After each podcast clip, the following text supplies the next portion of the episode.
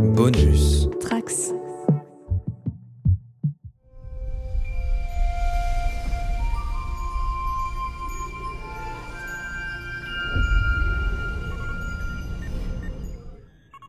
Bonjour et bienvenue à tous les trekkers et trekkies de toutes sortes, je suis le commandeur Guigui et je suis ravi de vous accueillir au Club de l'Étoile, sur la base stellaire du cadran pop, le podcast sur Star Trek écoutable dans toute la galaxie et sur toutes les applications via le flux du coin pop. Alors merci à tous d'être venus si nombreux euh, sur, euh, bah, pour cette projection du film Star Trek First Contact euh, donc à Paris. C'est la première fois où on va donc faire un podcast enregistré en public. C'est sûr que projeter un film de Star Trek au Club de l'Étoile, bah, c'est plutôt tout indiqué. Ah, tiens, on dirait qu'on a un message subspatial sur écran. Quadrant Pop. Hi, it's Jonathan Frakes, Commander Riker from Star Trek The Next Generation, or if you happen to be watching Picard, Captain Riker, at long last. I gather I missed the screening of First Contact. I hope it went well. It's a wonderfully written movie. Sends you all the best. May you all live long and prosper. I thank all you French fans for organizing the screening. Enjoy.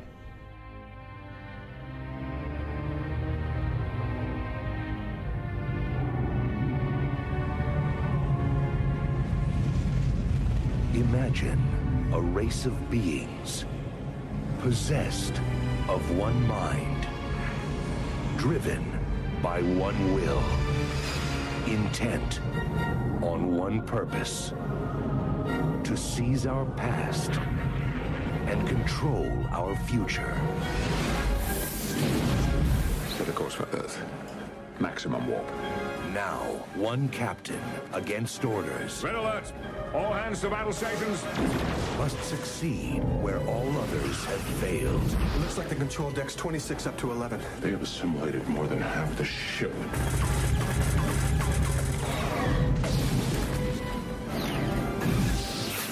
Surrender yourself or we will destroy your ship. The line must be drawn here. On November 22nd, resistance is futile.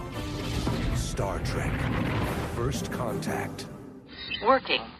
Nous revoici pour parler de ce film très sympa qui est Star Trek First Contact, qui est, bah, qui est sorti pour les 30 ans de, de la série. Et du coup, bah, merci à tous de venir nous écouter. Alors, c'est la première fois qu'on fait ça en public, donc c'est aussi notre premier contact euh, à nous. Euh, avec vous, ça nous fait vraiment très très plaisir. Euh, bah, donc tout ça, je vais vous présenter donc les intervenants. Bah, certains, bah, vous les connaissez parce que j'imagine que vous écoutez tous le cadran pop. Ouais. Alors. Ok, alors qui n'écoute pas le cadran pop dans la. Ah. Alors attendez, autre question, est-ce que après ce soir vous allez écouter le cadran pop? Ouais, on espère, on espère. Demain dans la voiture, Sortez. Marlène. Alors du coup, donc, euh, bah, je vais vous présenter les intervenants. C'est la reine pour planter son enregistrement lorsque nous sommes en distanciel. Du coup, aujourd'hui, ça devrait bien se passer, sauf si elle met pas le micro correctement près de sa bouche. C'est notre lieutenant Bajoran, Marina. Salut Marina. Bonsoir à toutes et à tous. On a aussi Romain Brami, notre Romulien relou qui ne respecte jamais les conducteurs d'émissions, comme j'espère vous n'allez pas le voir ce soir. Ça ne va pas changer ce soir. Eh merde. Bonjour tout le monde. Vous l'avez beaucoup entendu parler de films et de séries Marvel ou encore de Tortue Ninja et de cinéma sur le coin pop. Notre capitaine Manu au cerveau positronique est avec nous. Salut Manu. Bonjour tout le monde.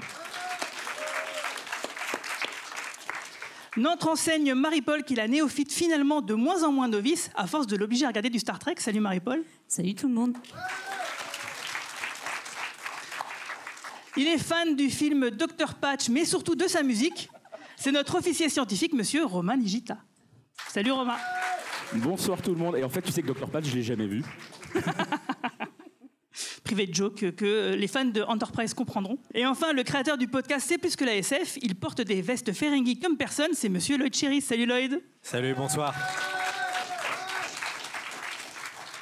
Alors, à peine le film Star Trek Génération était sorti que la Paramount a voulu directement euh, enchaîner pour faire euh, une suite, même si le film il avait été moyennement reçu, comme vous l'avez pu l'écouter dans le podcast précédent, j'espère. Du coup, bah, malgré que effectivement il y a eu des critiques beaucoup sur ce film, bah, c'est quand même les mêmes scénaristes qui ont empilé, donc Brandon Braga et Ronald D. Moore. Et euh, Rick Berman, lui, il voulait faire une histoire de voyage dans le temps. Par contre, les scénaristes, eux, ils avaient envie de faire revenir les plus grands vilains euh, de la saga euh, Star Trek à, ce moment-là, c'est-à-dire les Borg, puisqu'ils avaient eu un arc narratif vraiment très développé et très intéressant dans la série euh, de la nouvelle génération. Et évidemment, bah, pour les 30 ans, ça semblait être une bonne idée, donc du coup, de mixer les deux. Mais par contre, alors si ça se passait plutôt bien au niveau de l'écriture, même s'ils ont fait bien sûr plein de versions différentes, au moment où ils écrivaient les scénarios, les scénaristes sentaient qu'ils touchaient quelque chose de bon et que ça allait devenir vraiment un, bon film.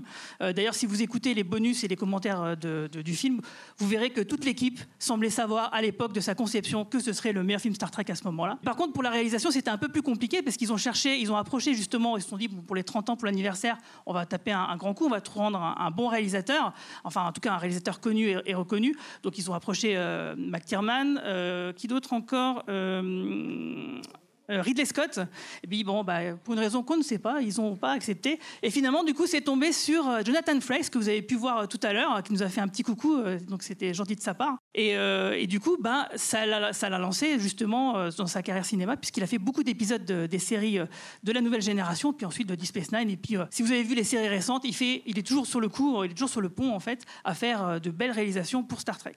Maintenant que cette présentation est faite, on va faire un petit tour de table sans spoiler. Comment euh, tous et toutes, vous avez découvert le film pour la première fois et qu'est-ce que vous en avez pensé la première fois? Alors on va commencer par Marie-Paul.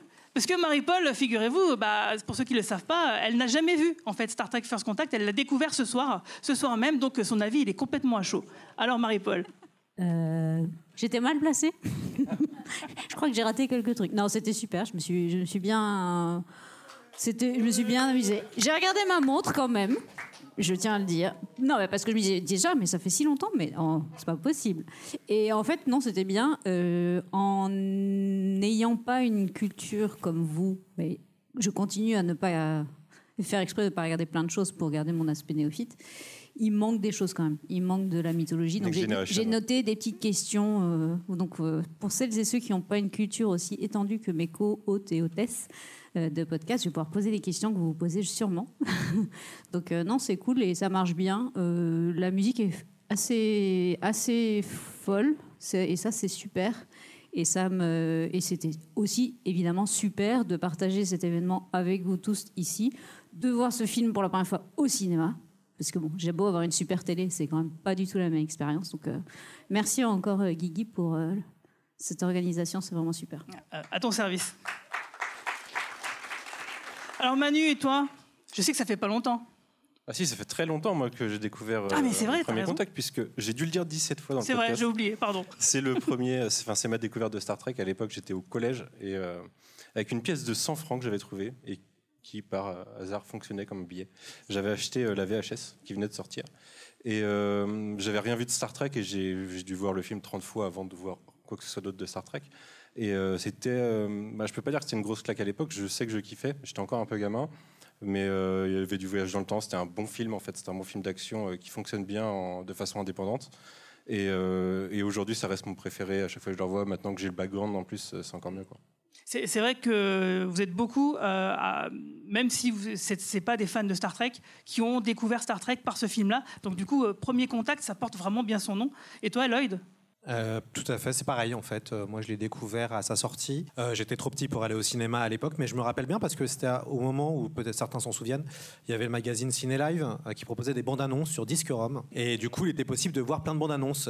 Et en fait, c'est là où je, je me rappelle très bien de la bande annonce de Star Trek First Contact avec les voix françaises, avec certaines punchlines qu'on voit dans le film et qui sont dans la bande annonce. Et j'ai découvert plus tard en VHS. C'est mon premier. euh, c'est grâce à ça que j'ai découvert euh, évidemment la, série. Et j'en ai gardé un, très bon souvenir. Et je l'avais pas vu depuis une quinzaine d'années. Donc je suis très content d'être venu ce soir. Au début, euh, au début, il m'a arnaqué. hein. il m'a dit que c'était une séance sur Dune. Il y avait déjà Patrick Stewart que j'allais retrouver. Enfin bref, j'ai pas trop compris. C'est plutôt moi sur Dune que je connais bien moins Star Trek. Et, du coup, non, je suis très heureux d'avoir revu ce, ce film que je trouve très bon. Et toi, Roman Nigita? Alors moi, je l'ai vu en salle à l'époque quand il est sorti. C'est le premier film Star Trek que j'ai vu en salle euh, sur grand écran. Euh, énorme claque euh, parce que c'est juste un putain de bon film de SF tout court. Euh, au-delà même d'être un bon film Star Trek. Et c'est le, c'est ce film-là qui m'a fait devenir fan de Star Trek. C'est-à-dire que je regardais déjà Star Trek à l'époque. J'avais vu, euh, bah, comme beaucoup d'entre nous, euh, plein d'épisodes sur la 5 euh, à l'époque. J'avais vu les films de la série originale quand ils passaient sur Canal. J'avais commencé à voir la nouvelle génération sur Jimmy à cause d'un monsieur qui est, qui est ici ce soir. Et mais le début de la nouvelle génération, comme on le sait tous, c'est pas génial, génial quand même. Mais sur Jimmy, à l'époque, à l'occasion de la sortie de First Contact, il y a eu une, une grande soirée avec les interviews du, cast, euh, faites à Londres par Alain Carazé, qui est ici dans la salle. Et je me souviens très précisément de Getz McFadden, qui expliquait aux fans français de s'accrocher. Elle disait, vous allez voir, le début de la série est pas génial, mais ensuite ça monte, ça monte, ça monte. Et quand j'ai vu First Contact à ce moment-là en salle, j'ai dit, waouh, si ça devient ça à la fin, faut que je m'accroche. Et en effet, au fur et à mesure de la génération, ça décolle. Et c'est vraiment pour moi voilà, ce, ce film qui a été le pivot dans ma passion pour Star Trek, de juste une série que j'aimais bien, à un truc qui pour moi est bah, un incontournable de, de la science-fiction. Et toi, Marina? Euh, alors moi, je l'ai vu au cinéma quand il est sorti euh, en 96. Moi, j'étais déjà fan de Star Trek, j'étais fan de Next G. J'avais déjà vu euh, tous les épisodes de la série grâce euh, à Zat. Merci Zat merci l'allemand. Et ensuite, j'avais vu euh, Generations au cinéma et là, j'avais été déçue. Et donc, j'avais une énorme appréhension. Je me disais, mais c'est pas possible. Comment ils ont fait pour se louper sur Generations? Comment ça se fait que Shatner, en, étant un, acteur, euh, bon, euh, il est ce qu'il est et tout, il écrase de son charisme un acteur comme Patrick Stewart. Juste par sa présence dans le film, dans Generations, il est génial, il est énorme et dans tous les sens du terme. Et j'avais une appréhension en me disant, mais First Contact, qu'est-ce que ça va être? Ils vont être tout seuls Est-ce que ça va être un épisode double, un épisode un peu série télé? Et en fait, j'ai pris une énorme claque. Alors, c'est le premier que j'ai vraiment vu en France, parce que Generation, je l'avais vu aux États-Unis, euh, sans sous-titres, sans, rien, c'était juste l'impression euh, visuelle. Et là, en France, d'avoir, c'est mon premier film, c'est le premier film avec lequel j'ai eu une expérience franco-française. Et ça a été une énorme claque. Comme l'a dit euh, Roman c'est un putain de bon film. Et je ne l'avais pas vu- revu au cinéma depuis 96. Je l'avais toujours vu sur petit écran. Je l'ai revu notamment euh, cette semaine pour préparer euh, ce podcast. Et là, je j'arrêtais pas de dire à Guigui, mais c'est incroyable les détails. Il est fait pour le grand écran. Il n'est est pas fait pour la petite lucarne, comme, le disait si bien euh, Jacques Villeray dans Le Dîner de con. Il est fait pour un écran de cette taille. Il est fait pour qu'on voit le détail, le grain de la peau, que, que les poils sur la, sur la peau euh, de, de Data en pleine greffe prennent et que se dressent. Moi, j'ai ressenti la même chose ce soir en, en le voyant sur grand écran. C'était incroyable. Ouais, ouais, je suis tout à fait d'accord avec ça. Et euh, je confirme que tu ne m'as parlé tout le long du film. Faut, faut, faut arrêter ça. arrêter. Euh, T'as pas besoin de révéler. non, c'était sympa. Et toi, Romain Abrami Ouais, moi, je me rappelle très très bien parce que c'était euh, le premier film que j'ai vu au cinéma, le premier Star Trek que j'ai vu au cinéma. Et je voulais absolument. En fait, il s'est passé un truc. Moi, j'ai commencé à être fan de Star Trek quand Génération est sorti. Et quand, quand hum, First Contact est sorti, j'étais déjà 100% fan. J'avais quasiment rattrapé tout mon retard, etc. etc. Euh, donc, c'est vraiment un film que j'ai attendu vraiment pratiquement en live, si tu veux. Et euh, quand il est sorti, il est sorti beaucoup plus tôt en Angleterre qu'en France, hein, ce qui était toujours le cas à cette époque-là. Mais genre, euh, on parle de huit mois avant, en fait. hein, c'était, c'était délirant. Et j'avais convaincu mes parents d'a- d'aller en vacances en Angleterre parce que je voulais absolument voir la reine. Et, La reine Borg, oui. C'était, c'était pas totalement faux et tout. Et en fait, euh, dès le premier soir, j'ai dit. C'est incroyable, il y a Star Trek au cinéma, euh, il faut y aller et tout. Ils Donc, écoutent on- le podcast, tes parents non, j'espère pas. Et, euh, et en fait, on allait dans une petite salle à Piccadilly qui était, franchement, le film était déjà sorti depuis longtemps, donc la salle était plus petite que celle-là, je pense. Et je me rappelle comme si c'était vraiment comme si c'était hier, quoi. Je, et, et là, franchement, quand il y a eu le, le logo et le, le début avec l'œil et tout, j'avais vraiment, euh, j'étais presque ému aux larmes parce que ça m'a vraiment ramené. C'était vraiment une Madeleine de Proust. Ah, je comprends tout à fait. Moi, c'est vrai que c'est un, film que j'ai pas vu au cinéma, que j'ai toujours regretté de ne pas avoir vu, euh, parce que mon premier film, bah, c'est celui d'après, c'est Insurrection. C'est le premier que j'ai réussi à voir au cinéma, parce que j'étais trop jeune. Enfin, c'est pas que j'étais trop jeune, c'est qu'il n'y avait pas de cinéma dans mon patelin. Euh, mais par contre, il y avait un vidéoclub. Et justement, figurez-vous que bah, le mec du vidéoclub, il devait me dire. Ça fait quand même cinq fois que tu le loues ce film. Tu penses pas que tu pourrais euh, changer un peu et bon, il se Ou le mal. copier, ce qu'on faisait tous à cette époque-là. Non, moi je ne faisais pas ça. Et donc euh, oui, je l'ai beaucoup loué ce, ce film et surtout euh, quand il y a eu des, des VHS qui sortaient chez le marchand de journaux, je ne sais pas si vous vous souvenez de ça, avec des dossiers, etc. Donc c'est sorti d'abord en VHS. Il, il s'avère qu'en plus en Moselle, on était euh, des cobayes euh, pour le reste de la France. Donc du coup, ça sortait d'abord chez nous, avant de ressortir dans, dans le reste de la France. Du coup, j'ai acheté la VHS. Après, ils ont sorti. À chaque fois, c'était First Contact qui était en premier comme euh, produit d'appel. Quoi. Et il y a eu la même chose pour les DVD. Donc c'est pareil. Forcément, un peu comme la moitié du podcast, je l'ai en VHS, en DVD et en Blu-ray. Ce film, évidemment, quand il sortira en 4K, bon bah, je pense que je vais le prendre aussi. Euh, donc oui, voilà, c'est un film vraiment moi qui m'a. J'étais déjà beaucoup fan de Star Trek avant, mais ce film-là, il m'a vraiment euh, euh, mis une claque parce que ça m'a permis vraiment de découvrir à fond euh, la nouvelle génération, quoi. Combien de copies de First Contact vous avez chez vous en tout? Bah moi, j'en ai trois du coup. moi, je l'ai en laser. Moi, j'en ai qu'une en fait. J'ai que la VHS d'époque et sinon, je l'ai en numérique. euh, Et on, on compte la BO. non officiel. Est-ce qu'on compte la BO Parce que j'ai deux versions de la BO aussi. Euh, je dois avoir la novélisation qui traîne quelque part. Ah, du coup, il y a peut-être qu'il y aura des trucs intéressants à sortir euh, par rapport à l'histoire ou pas? Euh, dans celle de First Contact, non, pas tellement. Sur Insurrection, il y a des choses, il y a des plus, choses en ouais. plus, mais Ouais. First Contact, non, il n'y a pas tellement de, de différence. Bah, le film est tellement bon qu'en fait, ils n'ont rien coupé. Ouais, c'est clair. Ouais, C'est ce que j'allais dire. Ouais, tu, tu sens quand tu revois le film et maintenant, maintenant que tu vois beaucoup tous ces films qui ont été recoupés, découpés et tout, celui-là, tu sens quand même qu'il y a un développement euh, très linéaire et tu vois, tu perçois pas de coupe en fait. C'est vrai. Et sinon, bah, dans le public, qui avait déjà vu le film? Donc levez la main. Ouais, donc c'est une très grosse majorité. Euh, et qui a ce film dans son top 3 de toute la franchise ciné? Quasiment toute la même chose. Il y a moins de mains quand même. hein. Il y a moins de mains. Ouais, presque, c'est presque pareil. T'exagères, Guigui. Il y a la moitié. Non, non, non, non. Bon, en tout cas, euh, le, le film est exceptionnel, mais aussi son casting, il est exceptionnel, mais pas seulement la distribution de la nouvelle génération, mais vraiment euh, les, tous les ajouts qui ont été faits. Et ça, c'est Marina qui va nous en parler. Oui, alors euh, un casting exceptionnel et quand on voit le pédigré de tous les acteurs qui ont participé, euh, c'est assez impressionnant de voir qui ils ont réussi à décrocher. Alors je vais commencer par euh, Alfred Woodwa- Woodward, euh, qui est une actrice multi-récompensée américaine et qui a joué dans des, séries US très très connues comme La Loi de Los Angeles, Capitaine Furio, Saint Elsewhere, qui n'a pas été diffusé en France, je ne crois pas, je m'adresse aux spécialistes. Si ça a été diffusé C'était diffusé euh, il y a plus récemment sur Teva, et je crois que c'est passé un peu sur la 5, et c'est Alain qui pourra nous confirmer ça et qui nous dit oui de la tête. Oui, c'est passé sous... Et ça s'appelait Hôpital Saint-Elsewhere en France. Si tu cherches une réponse, tu fais Dieu, Dieu. Quel, c'est En qui a plus, il est bien diffusé placé Saint-Elsewhere tout là-haut, c'est parfait. Mais les, les jeunes générations euh, la connaissent notamment parce qu'elle a joué dans le MCU euh, le, le rôle de la, de la femme qui confronte Tony Stark euh, sur ce qui s'est passé dans le deuxième Avengers. Et euh, elle a joué aussi dans Luke Cage. Mais euh, voilà, elle est multi-récompensée. Et petite anecdote que j'ai trouvée très croustillante, elle a, elle a été récompensée pour son rôle d'une d'une patiente qui meurt de la leucémie dans le premier épisode de La loi de Los Angeles.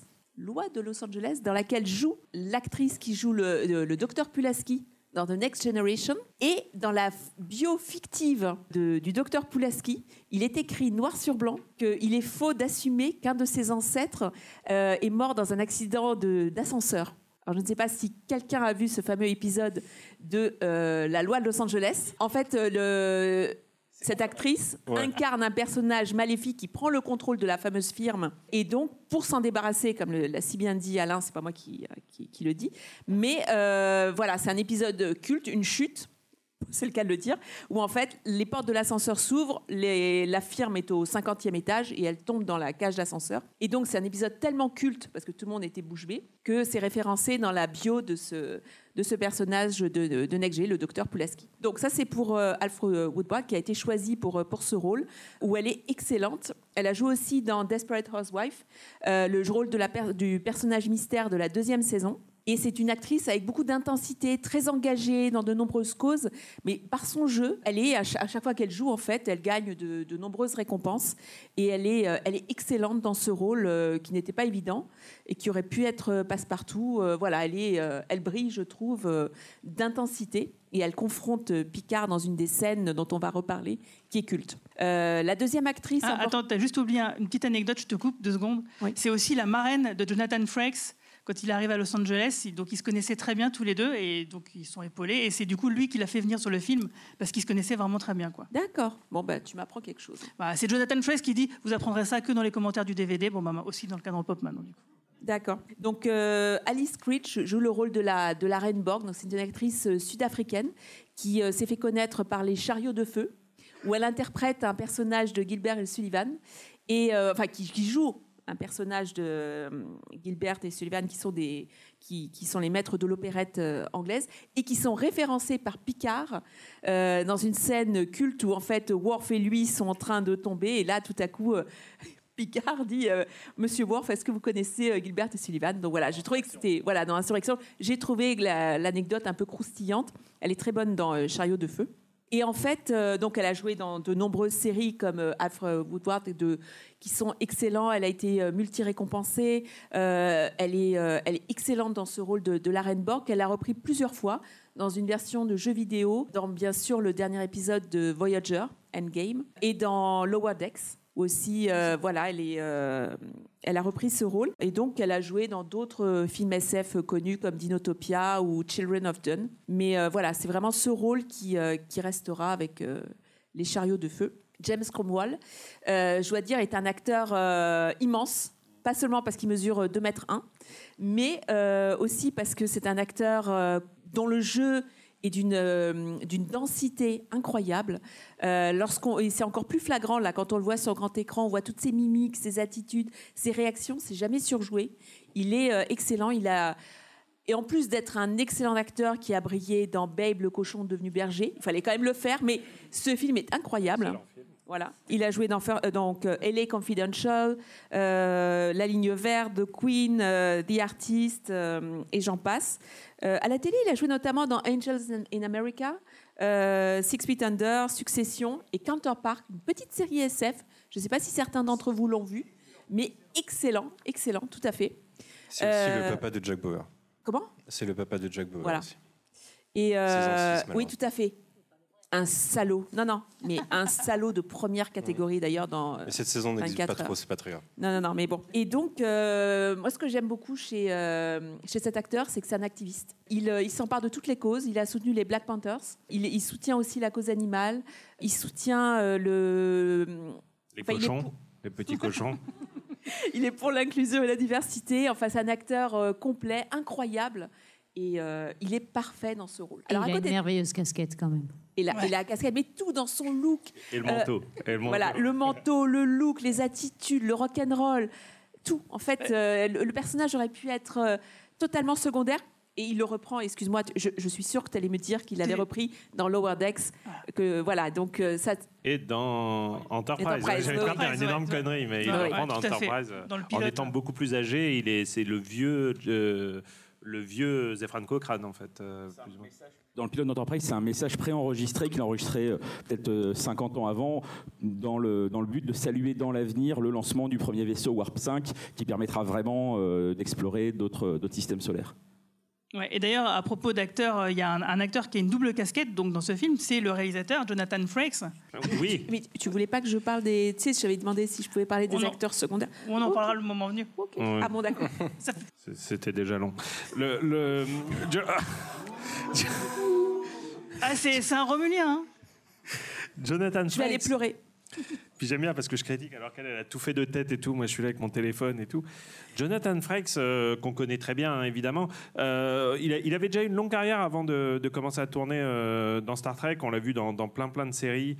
Euh, Le assez mec est cultes, sur hein. Wikipédia. Moi, je vois Ça dénonce. Non, mais t'as raison, Jo- Manu. T'as raison. Jonathan Frakes est né le 12 juillet 1000 dans le Montana. Voilà. Saviez-vous que c'était. Alors j'ai une anecdote assez croustillante, c'était un lundi. hein. Il pleuvait. Euh, non, il a joué dans plein de séries euh, super connues comme euh, euh, The Duke of Hazard, dont j'oublie tout le temps le nom, Hill Street Blues. Chérie, fais-moi peur. Chéri, fais-moi peur. Moi, je me rappelais très bien de lui quand je l'avais vu dans Next Generation pour la première fois, parce qu'il jouait dans la mini-série Nord et Sud, Oui, qui, oui. qui- qui avait été culte et qui repassait en boucle à l'époque. Quand il est recruté dans Next Generation, c'est un peu. il voulait faire quelque chose de différent avec le capitaine, donc il voulait un capitaine qui soit très différent de, de- de Kirk à l'époque, donc ce capitaine français, beaucoup plus intellectuel, etc. Et du coup, c'était un peu le, temps, le Kirk de la nouvelle génération. En fait, il devait reprendre le, le côté du personnage américain, euh, un peu action man, etc., etc. Il va le faire plutôt bien. Il va le faire même très très bien tout au long de la saison. Mais Frex, ce qu'il voulait faire depuis le début, c'est réaliser. Et en fait, il va commencer à réaliser assez tôt dans Next Generation. Euh, si je ne dis pas de bêtises, et sans regarder mes fiches, il commence avec euh, l'épisode 16 de la saison 3 euh, qui s'appelle The Offspring. Il va ensuite en réaliser quand même un bon paquet. Et finalement, ça va devenir un réalisateur assez aguerri d'ici à ce qu'il réalise Ouais. First Contact. Il est quasiment après sur toutes les séries, encore jusqu'à maintenant. hein. donc c'est un réalisateur. Je crois que ça doit être le réalisateur qui est sur le plus de séries Star Trek euh, de toute la saga, quoi. Ouais, je continue à trouver ça, moi perso, euh, malgré tout, dans le système hollywoodien tel qu'il a évolué dans ces années-là, je continue de trouver ça assez remarquable qu'on lui ait confié la réalisation de First Contact malgré tout, parce qu'on ne peut pas dire non plus que c'était un réalisateur aliste, c'est même pas vraiment un réalisateur biliste, il faut être honnête, quand First Contact sort. First Contact, c'est quand même un, film qui a dû... important puisque Génération a quand même été un résultat un, un semi-échec plus qu'un semi-succès et si First Contact se plante au cinéma la saga Star Trek au cinéma est probablement est probablement terminée Bah, il y a un fait. antécédent, il y a euh, Leonard Nimoy qui a réalisé donc, le 3 et le 4. Donc on peut se dire que peut-être ils se sont dit, on l'a déjà fait, peut-être qu'on peut recommencer. quoi. Sauf que Léon. Et, et- et écoutez, moi, cher toutefois, Nimoy avait un pouvoir que Frex n'avait probablement pas. Euh, Nimoy avait même un pouvoir de chantage, on peut sûr. dire, que Frex n'avait pas. Donc ça continue de m'impressionner. Une, une dernière chose que tu voulais que je dise dans les notes, je m'en souviens, c'est que Frex, avec je ne sais plus qui, est le seul acteur qui a participé, est l'acteur qui a participé à le- au plus de séries. euh, Oui, Star bah, c'est vrai. ouais. Bah, il est quasiment, bah, il est dans la nouvelle génération. Il est dans Deep Space Nine, il est dans Voyager, il est dans Enterprise, il est Lower Decks. dans dans Lower Decks, euh, il et, est et dans continue, Picard. et il continue de réaliser, et il est dans Picard évidemment, il sera très important dans la saison 3 de Picard, et il continue de réaliser, euh, il, est prés- il, a, il a réalisé tous les épisodes, toutes les nouvelles séries Star Trek, donc il fait vraiment partie de la nouvelle famille Star Trek. Au moins deux épisodes par saison à chaque fois. C'est ça, et c'est devenu un- un- une sorte de doudou parce que euh, on sent que point les de acteurs repère dans la l'adorent nuit. en fait quoi. Ouais, c'est c'est ça. c'est vraiment euh, voilà, c'est euh, c'est devenu un peu le Monsieur Star Trek euh, historique, un Mm-mm. canal historique. C'est important de rappeler qu'il n'a pas fait que du Star Trek, y compris en tant que réalisateur. Il a réalisé un film euh, dont j'ai oublié le nom, Thunderbirds, évidemment. To- Top Chronos, voilà. Et il a aussi été, il, a fait, il faisait partie un peu de l'équipe de Roswell à l'époque, je m'en rappelle. Oui, bah, il Euh, était producteur exécutif. il, il était producteur exécutif, donc sa, sa carrière de réalisateur ne s'est pas que arrêtée à, à Star Trek et d'acteur d'ailleurs. Et aussi, il s'en fiche. Donc, on va voir Romain Nigita qui va nous parler de musique. Parce qu'on parle d'histoire, de trucs d'histoire, mais Tout à fait, puisque bah, Marie-Paul en a parlé tout à l'heure. L'un des éléments absolument euh, formidables de ce film First Contact, c'est la BO composée par Jerry Goldsmith. Alors Jerry Goldsmith, euh, je vous en fais des tartines à chaque fois dans, ce podcast. Euh, bah, je vais continuer. Euh, c'est évidemment un très très très très grand compositeur de musique de film, Patton, La planète des singes, et j'en passe. Pour Star Trek, bien évidemment, bah, c'est le compositeur qui a le plus souvent travaillé sur les films Star Trek. Il a quand même composé 5 BO des films, euh, sans compter évidemment le générique de la série Voyager. Euh, pour moi, sa BO pour First Contact, c'est sa meilleure juste derrière le premier film, euh, très clairement. C'était aussi un peu son, grand retour sur la franchise, puisqu'il a fait le premier film en 79. Il a fait euh, le cinquième film réalisé par Shatner, euh, qui était l'échec que l'on sait. Et donc, il n'a pas bossé ni sur le 6, ni sur, sur Generations. Et là, il revient, et en plus, il revient avec un tiercé, puisqu'il va faire en faire trois d'affilée. C'est clairement First Contact euh, qui est le meilleur, parce que bah, vous l'avez tous entendu, il y a ce thème épique et très optimiste qui, justement, qui représente un peu la, conquête spatiale pour le générique de début. On a euh, une- un thème extrêmement sombre euh, pour, pour les Borg. Les, les Borg n'avaient pas vraiment eu de thème très identifiable dans la série jusque-là, euh, malgré le travail de, de Jones. Et ce qui est vachement intéressant, c'est que là, le, thème, cette espèce de, marche en quatre notes qui est associée à la Reine des Borg, a été repris euh, dans la saison 2 de, Picard à chaque fois que la, Reine des Borg apparaît. Euh, donc ça veut dire à quel point ça, ça a marqué. Et ce qui est intéressant aussi dans cette BO, c'est que Jerry Goldsmith s'auto-cite. Il cite ce qu'il a fait lui-même précédemment. Euh, évidemment, le thème de la nouvelle génération, qui était en fait le thème du premier film, et qui a été utilisé ensuite comme thème de la série La, la nouvelle génération. On le retrouve à plusieurs reprises, et évidemment dans le générique de fin. Et puis de manière un peu plus, un peu plus discrète, mais euh, tellement jouissive, le thème des Klingons, euh, qui était dans, le premier film, euh, lorsque les Klingons se font détruire par Vidger, et bien là, qui est réutilisé pour illustrer toutes les interventions de Worf, évidemment lors de l'apparition du défiant au début du film, et puis lorsque Worf apparaît pour la première fois sur la, la parcelle de l'Enterprise. Orgel Smith avait déjà réutilisé ce thème associé aux Klingons dans le, cinquième film, parce a les, les Klingons dans, dans le cinquième film, même s'ils sont pas très intéressants dans ce film-là. Mais voilà, il, y a une vraie cohérence, euh, il y a une vraie euh, filiation dans tout ce qu'il fait pour Star Trek. On sent que pour lui, c'est pas juste, euh, je viens prendre un chèque, je viens cachetonner, et puis euh, je fais ça en écriture automatique. Ça balance sur John C'est un Williams. peu méchant. J'allais dire c'est pas Giacchino et- du coup. Et mais- il y a une filiation avec John Williams, c'est justement cette idée d'avoir une musique par personnage quand même. Et, et je trouve que d'utiliser le thème Klingon pour Worf, ça lui donne une ampleur qu'il avait, qu'il avait quasiment jamais eu dans la série. Moi, je trouve, j'adore le personnage même dans la série. Il avait eu des épisodes Klingon et tout. Mais là, je trouve que quand il apparaît, que tu as le tintin, tintin, tintin, vraiment, tu. Il, su- il suffit de quelques notes et tout de suite ça pose le personnage. Même si on ne sait pas qui il est, même si on ne connaît pas la série, je pense que tout de suite ça, ça met en avant ce côté euh, d'un personnage pour qui l'honneur euh, est l'une des, euh, l'une des euh, dimensions les plus importantes, surtout que ça réplique peut-être parce qu'aujourd'hui c'est un, un bon jour pour mourir. Bref, la, la musique complète vraiment parfaitement tout ce qu'on voit à l'écran, c'est tout ce qu'on demande à NBO et bah voilà, Goldsmith est le, est le maître euh, pour faire ça. Ouais, complètement d'accord. Et justement, bah, on- les Borg, et du coup, c'est vrai que ce thème musical est très très important, mais c'est aussi parce que euh, c'est un arc narratif très très important dans la série euh, de la nouvelle génération.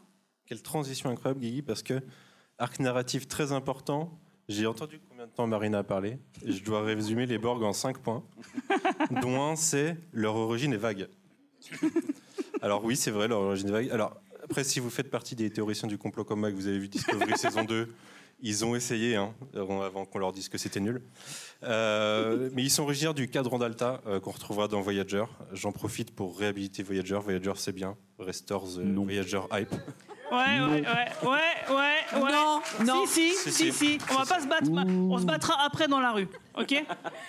Donc, ce qu'on sait euh, par la reine Borg, c'est que les, les Borg sont en fait une espèce, euh, une espèce classique à la base qui a évolué à travers des centaines de milliers d'années pour euh, chercher tout le temps à s'améliorer et à donner une espèce, enfin l'espèce qu'on connaît à l'écran maintenant. Leur première apparition date de Q Wu, euh, épisode de la saison 2 de Next Generation réalisé par euh, Rob Bowman, euh, futur réalisateur de X-Files.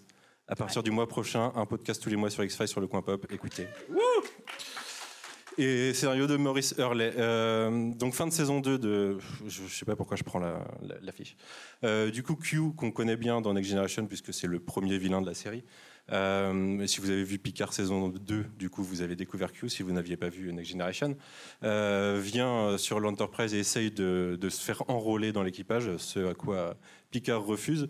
Et du coup, du coup Q, sur un caprice, emmène euh, Picard bah, dans le cadran Delta ou aux, aux confins du cadre de la- du cadran Ah, je me souviens même plus si c'est si Je précisé, mais je crois que c'est cadran ouais. Delta, mais c'est pas précisé où exactement. Euh, pour lui montrer euh, les menaces que l'humanité et même la Fédération n'ont n'ont encore jamais vues. Et c'est à ce moment-là qu'on découvre les Borg.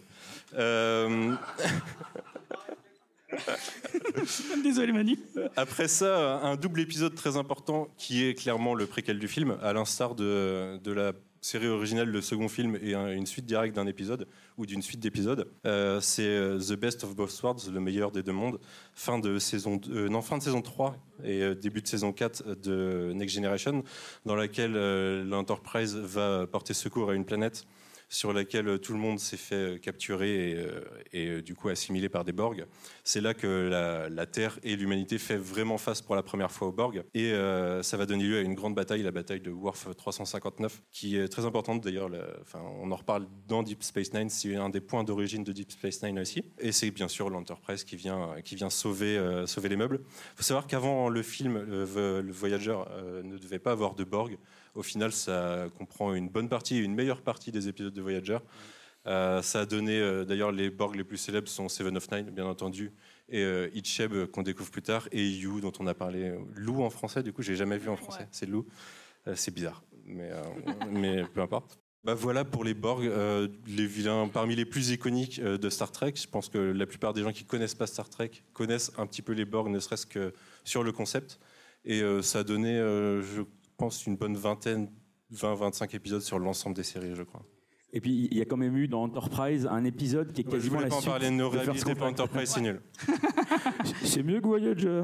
Je, je- je pensais que Romain allait rebondir sur autre chose. Euh, on- tu dis que l'origine des Borg est floue.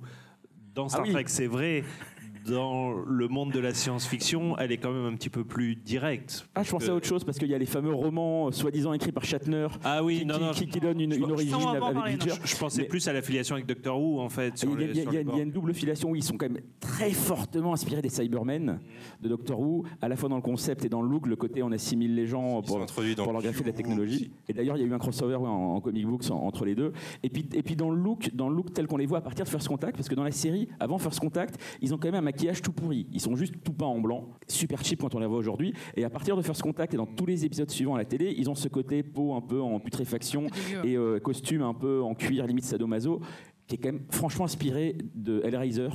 Si vous connaissez les films d'horreur, Hellraiser, c'est quand même une très très grosse inspiration. Et d'ailleurs, bah, dans ce film-là, on a quand même tout ce côté film d'horreur, quasiment maison hantée dans l'Enterprise. Donc à mon avis, c'est pas juste une vue de l'esprit, c'est clairement été une influence à l'époque. Juste, euh, tu viens de le dire, mais j'insiste, l'épisode de Q s'appelle Q Woo. Euh, et j'ai tout- j'ai du mal à croire que c'est une coïncidence, hein, quand même. Oui. Et en français, il s'appelait Dr. Q. Ouais, exactement. La traduction, c'est Dr. Q.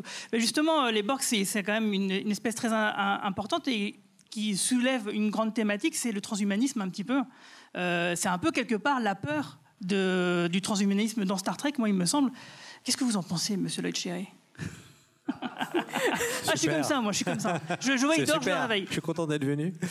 Euh, bah, en tout cas, ce qui est. euh, et d'ailleurs, pour rebondir sur les filiations de, Star Trek et des Borg, euh, deux ans après euh, la sortie du film arrive un, jeu culte de jeu vidéo qui s'appelle StarCraft. Et les Zerg font beaucoup penser aux Borg, euh, avec Kerrigan qui fait beaucoup penser à la reine des Borg. Enfin, c'est assez rigolo. Je pense que les, gens de Blizzard, qui sont des grands amateurs de, de science-fiction, ont dû apprécier Star Trek.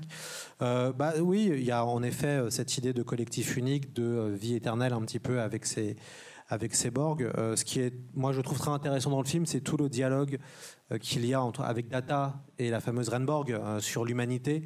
euh, avec cette envie de data et, qui est une envie assez classique dans la science-fiction, en- un robot qui veut devenir humain. Il y a tout un côté assez Frankenstein, finalement, hein, data qui est prisonnier avec cette discussion sur l'humanité.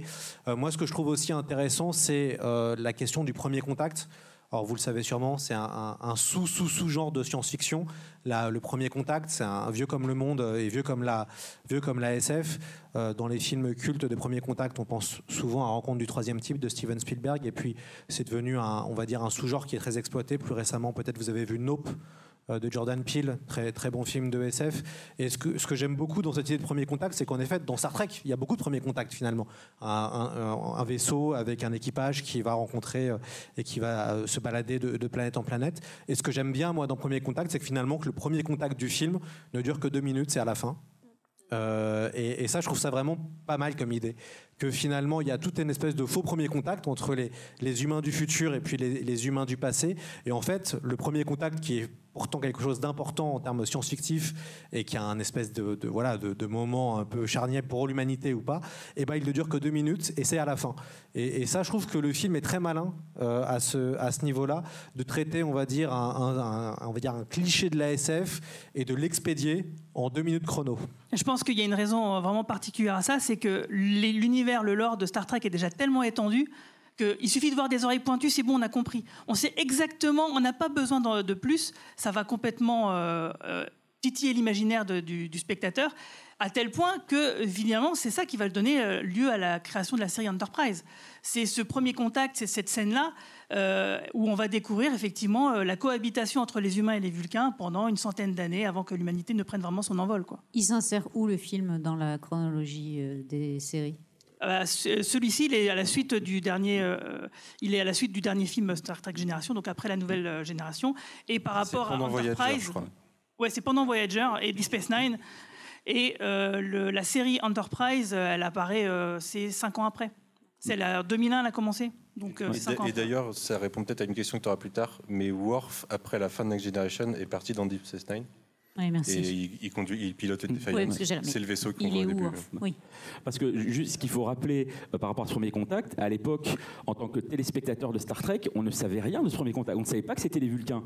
C'était la grande surprise du film. On n'en avait aucune idée. On ne savait pas à quelle époque ça se passait. Moi, j'avais on savait pas avec Pardon? Moi, j'ai deviné direct que ça serait. Et on savait, on connaissait même pas non plus le rôle de Zephram Cochrane dans cette histoire-là. On connaissait le personnage de Zephram Cochrane. Il y a un épisode évidemment de la série originale euh, avec lui, donc on savait qu'il avait inventé le, warp speed, mais on savait pas du tout qu'il était lié au, premier contact. Nous, quasiment 25 ans après la sortie du film, ça nous paraît évident. C'était complètement digéré dans la mythologie Star Trek. En effet, Enterprise s'est appuyé là-dessus. On vient de le dire. Mais à l'époque, tout ça, c'était nouveau. On n'en savait rien.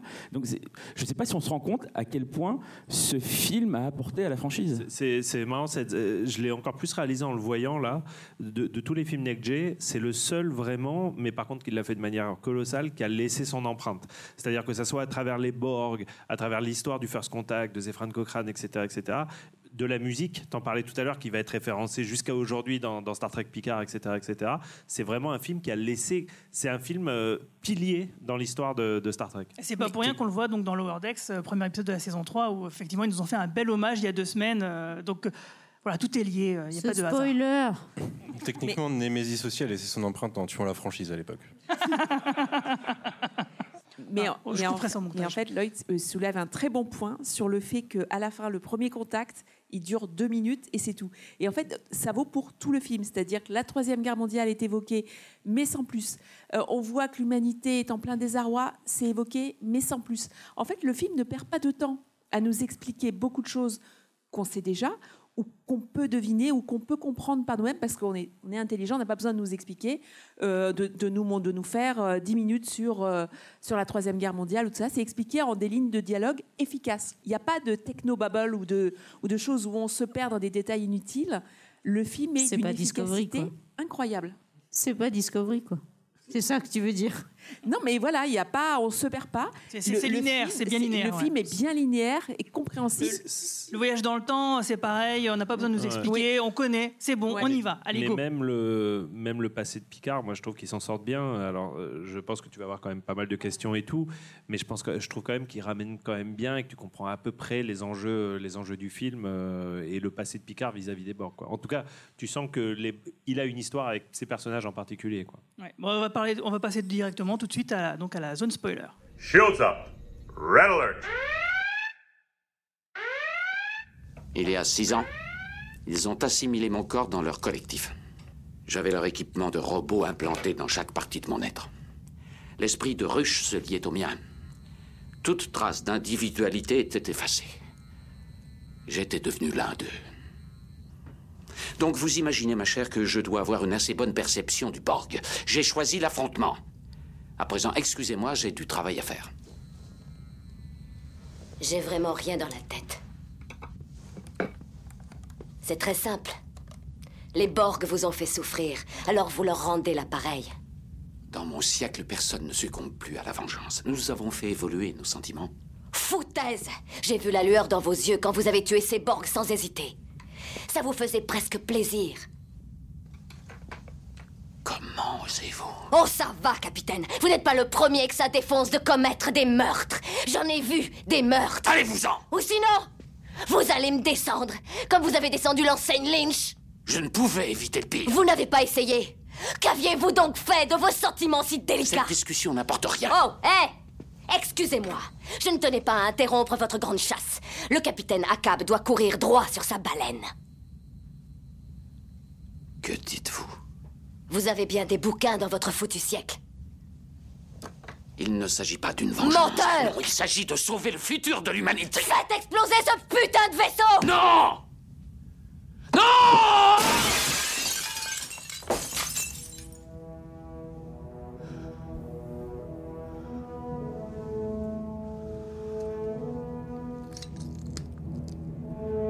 Je ne sacrifierai pas l'Enterprise. Nous avons fait trop de compromis dans le passé, trop battus en retraite. Ils envahissent notre espace et nous nous replions. Ils assimilent des dizaines de mondes et nous nous replions. Alors assez. Ils n'iront pas plus loin, je le jure. Cette fois-ci, n'avançons plus. Et là, ils vont payer le prix pour tout ce qu'on a subi. Warning. Ouais, donc effectivement, le, film il débute sur un flashback euh, qui est vraiment exceptionnel sous la forme du rêve de Picard. Donc euh, effectivement, Marina, euh, tu m'as pas du tout embêté parce que moi aussi je te disais, ah t'as vu, c'est incroyable ce grand écran. Parce qu'on voit effectivement euh, Picard au sein d'un cube Borg. Ouais, ce, ce- travelling arrière, ce, ce- dézoom, il est vraiment incroyable. Tous les, les détails qu'on voit, effectivement, le voir au cinéma, du coup, ça apporte vraiment quelque chose. Et effectivement, au niveau du design, donc des maquettes, alors justement, j'ai une question pour vous tous et toutes. Qu'est-ce que vous avez pensé du nouvel Enterprise? L'Enterprise E Très stylé. ah, C'est pas le meilleur qu'Enterprise Bah si, mais il dure pas longtemps malheureusement. Ouais, c'est mais- clair. Moi, alors moi, j'étais un peu déçue parce que j'adore le, le, pont- le- le pont de la NextG en fait. Je trouve que le design et euh, ce, cette espèce de, de barre, euh, Elle est, elle est incroyable en fait, en plein milieu. Là, je trouvais que c'était plus un vaisseau de guerre lambda. C'était pas un Galaxy Class euh, Ouais, mais il est euh, stylé quand Enterprise. même. Il est stylé, mais Il a une belle, euh, des belles fuites. euh, Je- des belles, je euh, trouve des les le petits fauteuils de mamie des années 80. Oui, euh, voilà. Moi, moi, je sais pas. Je trouvais ça sympa, iconique. C'est chaleureux. On a l'impression que voilà, il y a un triumvirate. Picard, euh, Riker et Troy, euh, ils sont unis en fait. Euh, là, ils sont, c'est des fauteuils séparés. Ça fait vraiment euh, tout marron, tout. Ouais, c'est- c'est vrai que je te rejoins. La passerelle, Ouais. est, la passerelle est plus hum, sécurisante, on va dire. Mais là, justement, l'Enterprise E, il a une forme presque guerrière, quoi. Il est moins rond, il, il est Ah oui, vers l'avant, donc C'est du coup, ça, la, la passerelle, se- on y retrouve aussi et aussi les uniformes, du coup. Mais c'est pas la le- mission. Je trouve que la, la- la mission de, de l'Enterprise, c'est d'explorer, c'est des missions diplomatiques. C'est pas la guerre. Ouais. Oui, mais pas ce et, film. Et en fait, Mais pas ce oui, film. là, là, oui, oui, mais- et c'est là qu'il faut remettre, exactement, c'est un film d'action, et je pense que c'est là qu'il faut aussi remettre dans le contexte de, de l'époque Star Trek, c'est-à-dire qu'il y a les Borg, il y a la menace Borg qui existe, ils le savent, il y a la guerre avec le Dominion, il ne faut pas oublier quand même que le Defiant a été créé par, par- en prévision de cette guerre, donc c'est un, un univers Star Trek qui est en train de se noircir de toute façon raison, si tu veux.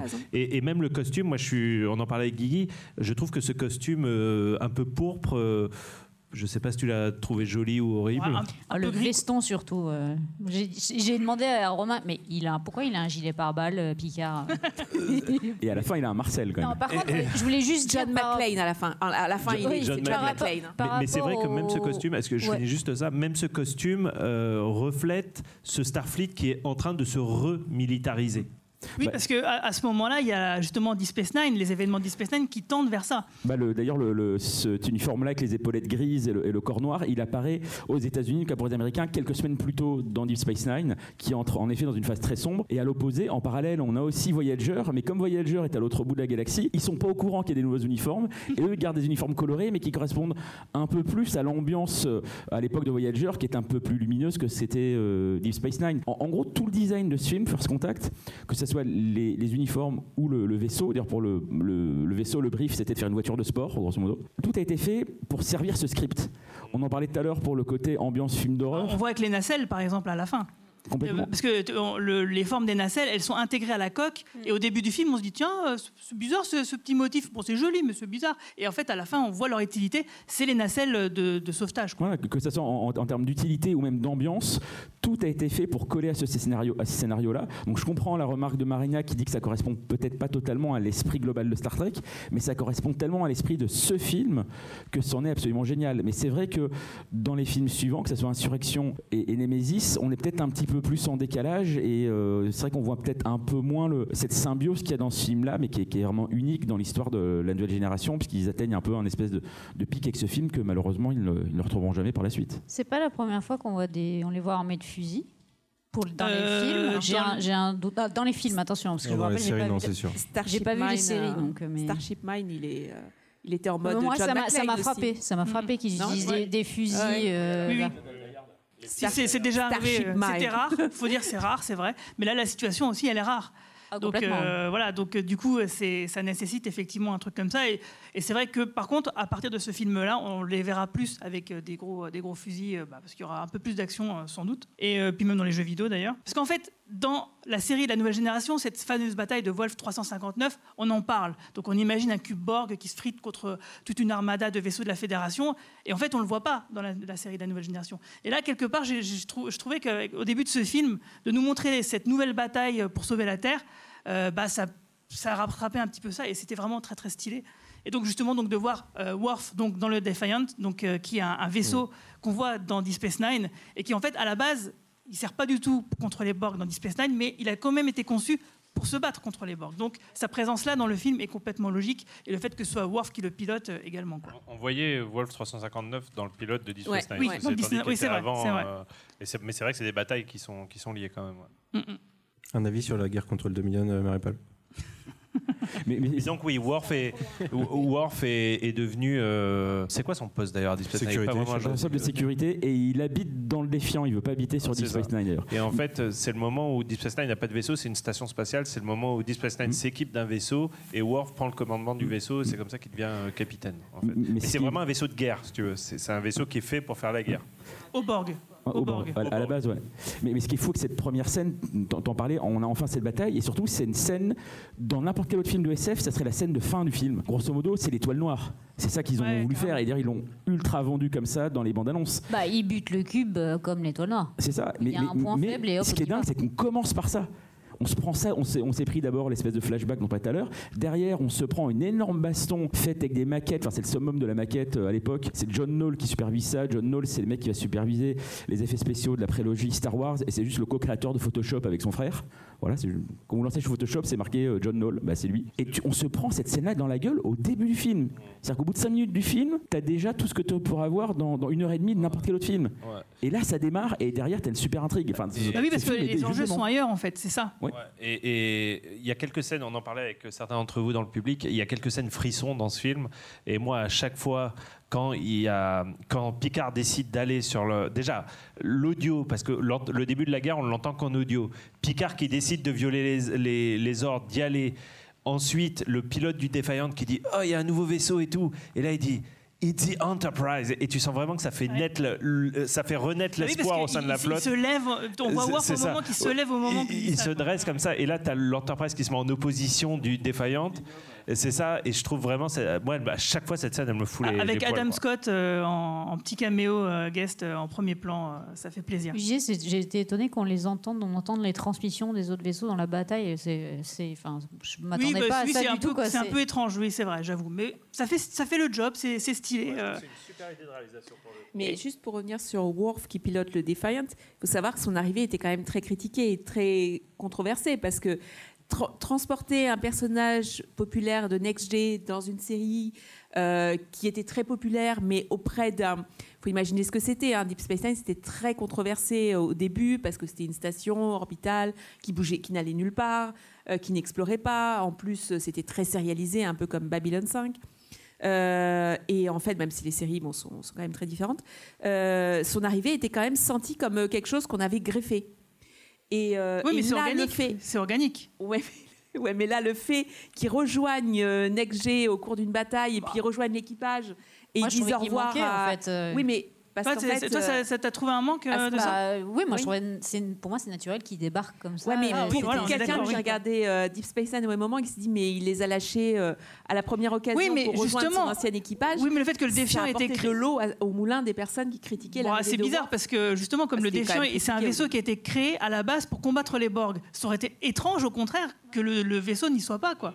Et que Worf, du coup, n'y. Parce que là, c'est vraiment une excuse parfaite pour qu'il rejoigne le cast, alors que dans les films suivants, Ouais, euh, on s'en fout. dire. Et on s'en Oui, bat voilà, avec, il Worf, il est là, jusqu'au moment où ils ont fait Ah, vous êtes là, monsieur Worf? Oui, j'étais. Et, Et là, il- et là, il coupe et il passe, voilà. C'est devenu presque une blague. Mais ouais, moi, je trouve que c'est bien amené. Enfin, je trouve que tu te poses à peine la question. Ouais, le Defiant est là, c'est un des meilleurs vaisseaux de guerre de la Fédération, euh, il est là. En tout cas, pour rebondir sur ce que dit Romain, ce qui est intéressant avec cette ouverture de bataille spatiale, déjà c'était le produit d'appel pour la- l'affiche de premier contact. Moi je trouve une affiche assez sublime. Là, l'affiche française hein, est, est très très belle puisqu'il y a, il y a clairement, euh, c'est clairement le produit d'appel en fait euh, pour le film. Euh, mais surtout, c'est que dans d'autres, il faudra attendre finalement la, sortie de, Star Wars, l'épisode 3 pour revoir une ouverture de la même de, la sorte en fait. Puisque finalement si on regarde les, films de science-fiction qui s'ouvrent sur des batailles spatiales il y en a assez peu.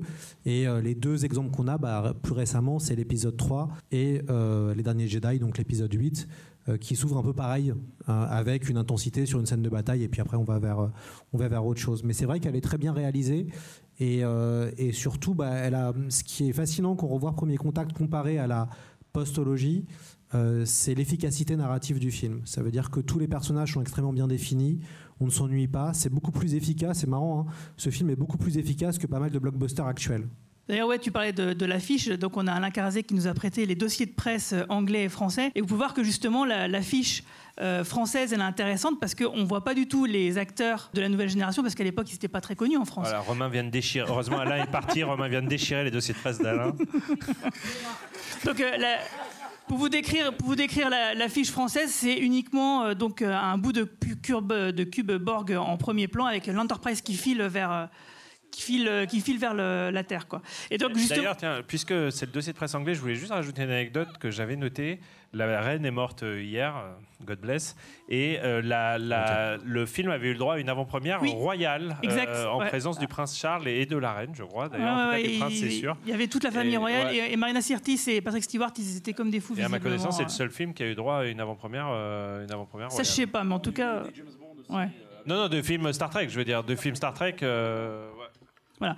Et donc, euh, du coup, c'est vrai qu'on on parlait d'efficacité. Euh, là, après, l'histoire nous amène directement dans le 21e siècle parce qu'on on se rend compte que les Borg, ils ont changé effectivement euh, bah, l'humanité. Ils nous ont pulvérisés à la moitié du 21e siècle. Et du coup, bah, la Terre est complètement borgisée au 20, euh, 24e siècle. Du coup, bah, forcément, très pratique. Ils sont dans le sillage temporel. Ils y vont pour réparer les trucs. Euh, les Borg, en fait, ils ont décidé tout simplement de détruire donc euh, le vaisseau, enfin ce qui sera le vaisseau qui devra euh, initier le premier contact de Zefran Cochrane. Et du coup, ils doivent donc ré- réparer tout ça. Mais en fait, moi, quasiment, ça me fait penser à des choses, c'est que depuis le départ, la franchise, elle a toujours imaginé un peu le pire pour moi pour le 21e siècle. À chaque fois qu'on parle du 21e siècle dans la série depuis le début, hein, depuis la série classique, euh, dans la nouvelle génération, enfin à chaque fois. euh, En même temps, voilà, on y c'est est, c'est pas ouf. hein. c'est ça. De- de- bah, justement, notamment avec cette histoire de Troisième Guerre mondiale qui revient régulièrement. 600 millions de morts. 600 millions de morts, ouais, comme, comme ils disent. Il semble donc ouais, que les auteurs de la saga de Star Trek, ils ont toujours pensé que euh, si utopie il devait y avoir, bah, à la base, il faudrait quand même passer par une dystopie, par un truc vraiment, euh, vraiment hard. Et du coup, bah, je voulais te demander à, à Lloyd, encore lui, euh, à ton avis, est-ce que c'est une spécificité à Star Trek et euh, qu'est-ce que ça dit de notre rapport au futur lointain ou même futur proche? Bah, en tout cas, si on regarde les deux derniers films français ou franco-belges qui sont sortis de science-fiction, Les Visiteurs du Futur ou Vesper Chronicle, ça imagine déjà un futur pas très glorieux. Exact. Et on se rend compte que finalement, le côté post-apo est redevenu très à la mode, depuis notamment euh, des séries comme The Walking Dead, hein, qui ont relancé un peu la hype du post-apo, plus euh, l'actualité qui fait que ça, je pense, a influencé pas mal de personnes. Et finalement, on se dit que euh, la réalité euh, ressemble de plus en plus à la science-fiction. Non, je pense que le futur un peu cata- cataclysmique, euh, c'est très la SF des années 70. Euh, on- beaucoup de gens aussi, John Brunner, Tous à Zanzibar, qui est un, un chef-d'œuvre qui imagine, qui est d'ailleurs qui prédit plus ou moins euh, la- l'avenir.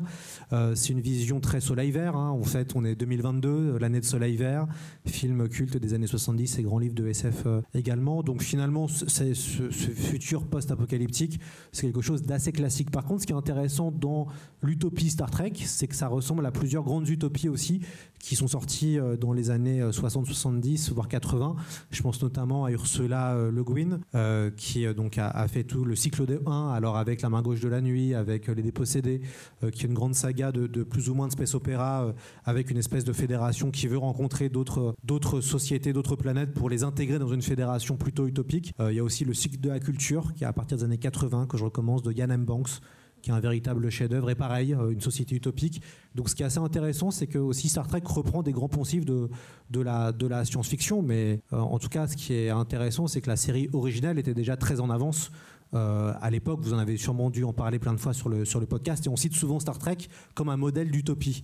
Et ça, c'est intéressant parce qu'aller dans les années 60, euh, c'était pas forcément si évident que ça. On était en plein dans l'âge d'or de la SF, c'était la fin de l'âge d'or, et euh, c'est le moment où arrive le- une nouvelle forme de SF avec Philippe Dick et surtout Dune de, de Frank Herbert. Ouais, alors c'est marrant parce que tu as parlé du visiteur du futur. pas Dune C'est connu C'est qui ce mec Un, un petit roman de science-fiction peu connu. Ah, on t'expliquera, Romain. Ouais. En fait, ouais, tu citais le visiteur du futur et c'est marrant parce que euh, ça m'a sauté aux yeux là. Euh, c'est Frank Cochrane qui fait le qui fait le débile, euh, qui, euh, est alcoolisé et tout. Puis même les mecs comme ils sont costumés et tout, ça m'a fait vraiment penser à, l'univers futuriste donc de François Descraques, euh, notamment à ça. Mais dit, c'est marrant d'entendre Lloyd euh, de, se dire que j'aurais jamais défini Star Trek comme ça, parce que c'est vrai qu'on parle toujours d'utopie et tout, mais Star Trek est aussi une série post-apocalyptique finalement. C'est alors qu'on c'est pas quelque chose qui revient vraiment quand on y pense. Ouais, en fait, le- la, la différence entre Star Trek et notre euh, univers, notre réalité, c'est que nous, on ne faudra pas compter sur les Vulcains pour nous aider. Donc, On euh, sait si- pas. Le premier contact n'a pas encore eu lieu. Zefran Cochrane n'est pas encore né. Il va naître en 2000. Ok. mais Il va naître en 2033, donc c'est D'accord. bientôt. Mais c'est pas grave, on a François Descraques. Ouais, C'est- principal. Mais juste pour revenir sur ce que disait Lloyd, sur le fait que Star Trek, que euh, dans les années 60, Star Trek était déjà euh, baigné dans, un- dans un univers utopique. euh, c'est vrai déjà pour la série, parce que quand on voit, on parle beaucoup d'inclusion et de diversité maintenant, mais quand on voit le, le, le casting qui était sur la passerelle de l'Enterprise dans la première saison, euh, il n'y avait que ça en fait, des hommes, des femmes. Euh, qui, euh, de diverses origines qui étaient présents sur la passerelle. Donc Star Trek a toujours été précurseur. Bon, ça c'est pas une nouveauté, hein, on, on le sait tous, euh, nous fans de Star Trek, que c'est une, une série en avance sur son temps. Mais c'était pas évident, c'est tout. Et Star Trek a toujours été. Ouais, puis voilà. d'un point de vue sci- science-fictif, c'est extrêmement solide. Là, en ce moment, je suis en train de, de regarder The Next Generation. Euh, donc moi, je rattrape. Hein, donc je, euh, T'en es où, là? Je, euh, j'ai, terminé la, la saison 1, là j'en suis à la saison 2. Ah, c'est bon. Euh, mais, mais, mais, mais quand même, je, trou- je trouve que c'est, vraiment remarquable. hein. Et c'est vrai qu'on en parlait avec un autre auteur de science-fiction qui s'appelle Romain Lucaso, qui lui est en train de tout revoir. Donc, euh, qui est vraiment en train de. Là, il est sur Voyager. Il fait une Et- manu, quoi. Et ouais, il se revoit tout. Et c'est vrai qu'on en discute souvent ensemble de voir à quel point Star Trek est, est vraiment solide. Et c'est dommage qu'en France, on ait raté le coche, entre guillemets, euh, comparé à d'autres pays européens où les gens sont totalement fans de la franchise. On est là pour rattraper le coup. J'en profite en aparté. Pour réhabiliter saison 1 et 2 de Next Generation, c'est pas si mal. Ok. C'est-à-dire que la barre est tellement basse en ce moment que je trouve que quand tu revois les séries de cette époque-là, tu fais Oh, c'était bien en fait. En tout cas, voilà, ce qui est intéressant, c'est euh, cette découverte du 21e siècle, donc euh, à travers les yeux de, bah, de personnages comme Zéphane Cochrane, mais aussi Lily, euh, qui est un peu finalement le personnage référent donc, de Star Trek. C'est pour ça que First Contact, c'est quand même le film qui est la meilleure porte d'entrée euh, pour Star Trek. Et c'est vrai que dans les podcasts, souvent, euh, c'est cité comme justement cette, cette découverte de la franchise, parce qu'on a justement euh, Lily, qui est donc le, le spectateur qui ne connaît pas Star Trek, à qui on explique ce qu'est Star Trek, quelque part. Mais est-ce que c'était pas aussi le premier accès vraiment grand public à Star Trek, euh, euh, First Contact à l'époque? Ça rejoint un peu une question que je voulais vous poser. Comment est-ce qu'on explique le succès, hormis effectivement les, tout ce qu'on cite depuis tout à l'heure C'est quand même le truc qui revient le plus souvent et qui a touché le plus grand public. Comment est-ce que tout à coup Star Trek avait pu toucher autant de gens Bah, et- c'est- la même formule. Toi, le, le film qui a le mieux marché avant celui-là, c'était Star Trek 4, Retour sur Terre. Et t'as la même formule. T'as un personnage, euh, euh, l'océanologue euh, joué par Catherine X, euh, de cette à la maison, bien sûr, euh, qui s'appelle Gillian dans le film. C'est le même, elle a le même rôle finalement que Lily dans ce film-là. C'est le personnage qui ne connaît pas l'univers Star Trek, à qui on va expliquer ce que c'est. Ça marche moins bien, je suis d'accord. Mais à la base, c'est la même fonction. On a aussi du, du voyage dans le temps. Et là aussi, c'est le film qui a le mieux marché sur le grand public parce que on n'y trouve pas ce à quoi le grand public associe d'habitude Star Trek.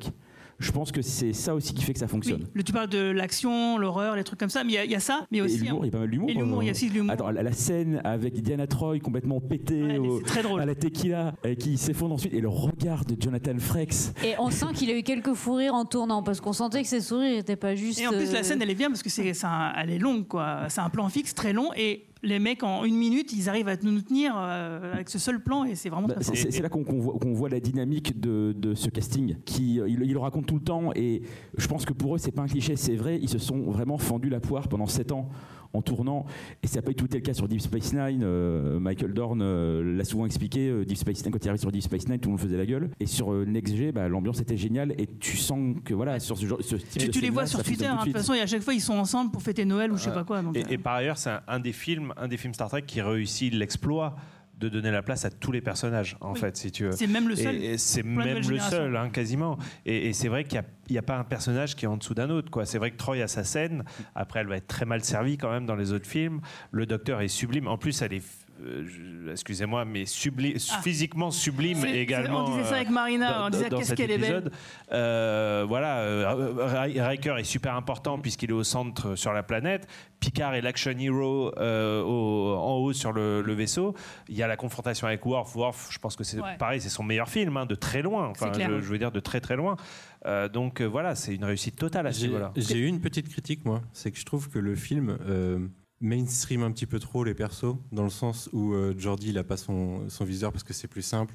Et Diana, Ah, j'ai découvert qu'elle n'était pas humaine en voyant la série Next Generation parce que dans le film. euh, Alors pour, euh, pour Jordi, c'est c'est LeVar Burton, l'acteur, et on- moi je le comprends. Le gars, il a quand même une- un visor euh, pendant des années. euh, Il en- il- là, il est sur grand écran, il a quand même envie qu'on voit son regard. Il a fait genre, 178 c'est- épisodes. Tout à coup, il a des lentilles, on ne sait pas comment. expressif.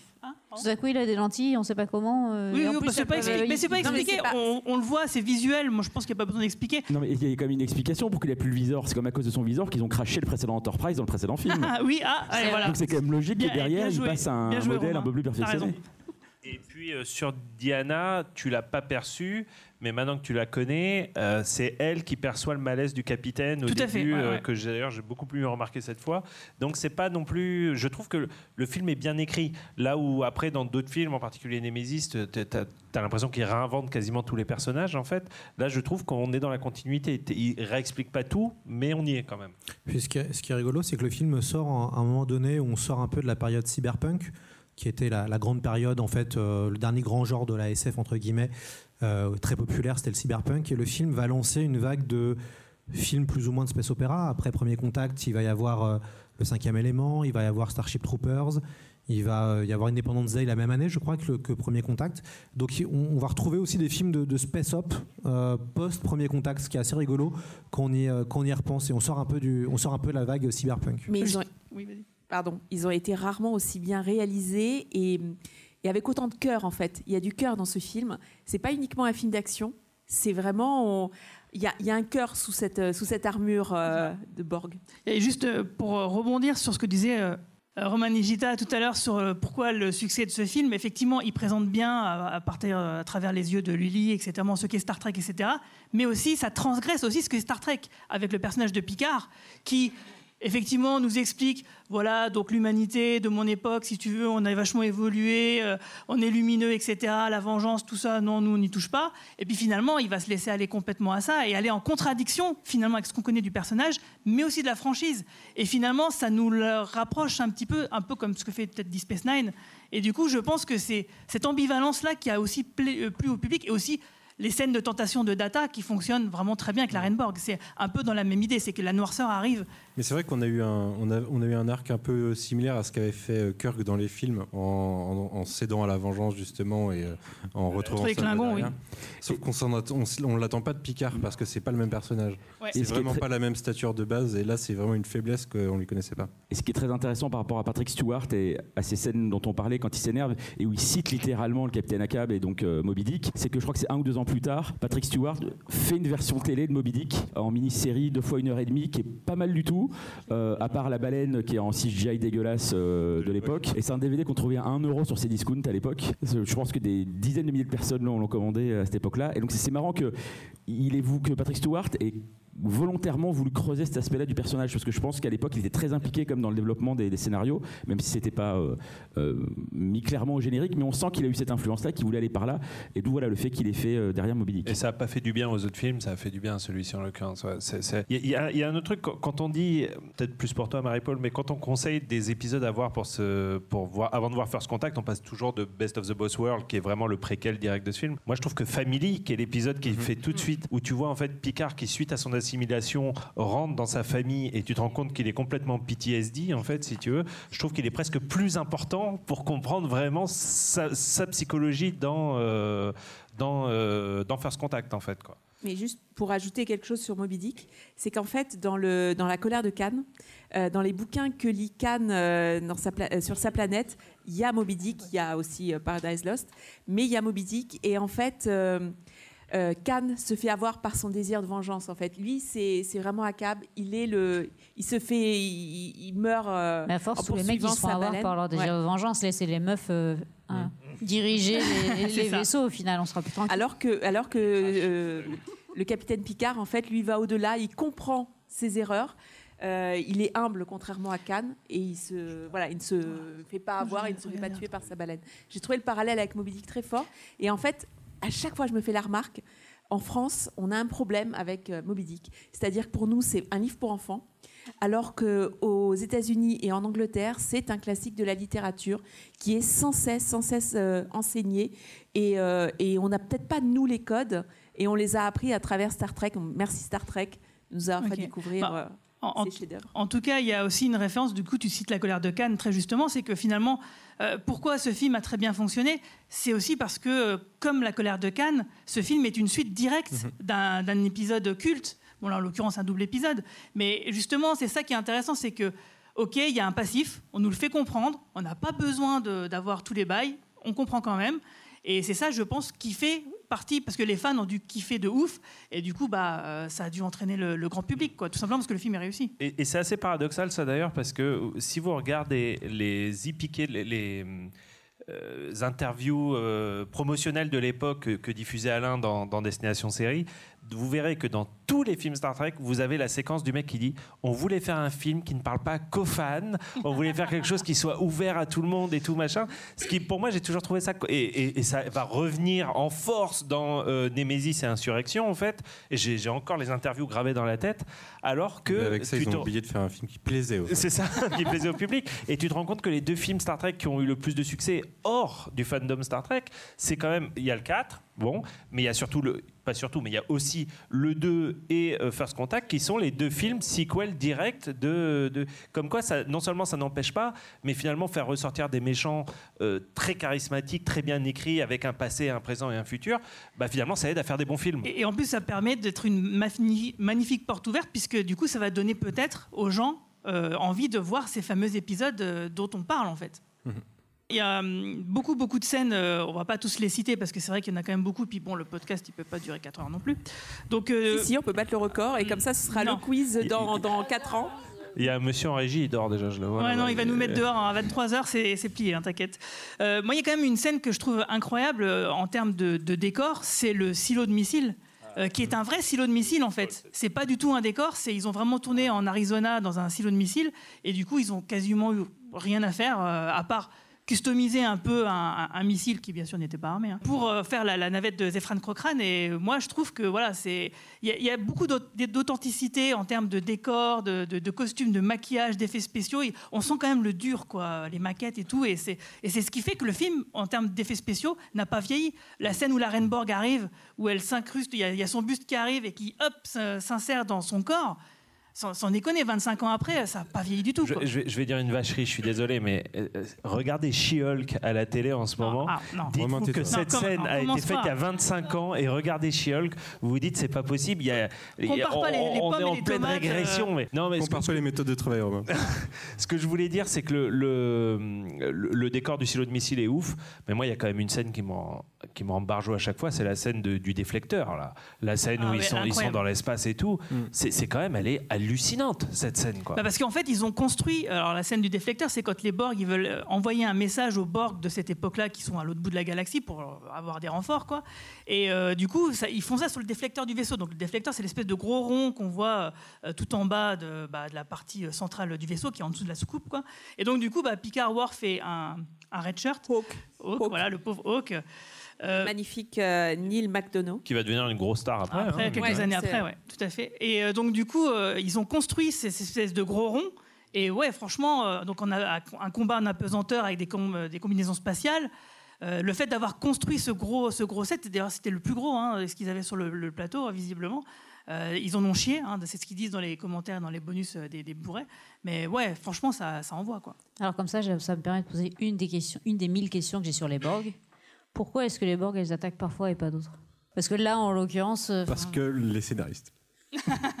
j'ai eu du mal à comprendre euh, par moment le pourquoi est-ce qu'il a attaqué, pourquoi pas. Ils attaquent s'ils présentent une menace et ils présentent une menace à partir du moment où ils commencent. Bah, parce qu'en fait, il y, a une- il y a une chose, euh, une, doctrine entre guillemets euh, Borg qui est très simple à comprendre, c'est qu'ils économisent à fond leur énergie. Donc, si t'es pas une menace, ils vont même pas se déplacer parce que euh, se déplacer, euh, ils se déplacent pas pour rien, quoi. Et si tu ils se déplaceront que si t'es une vraie menace.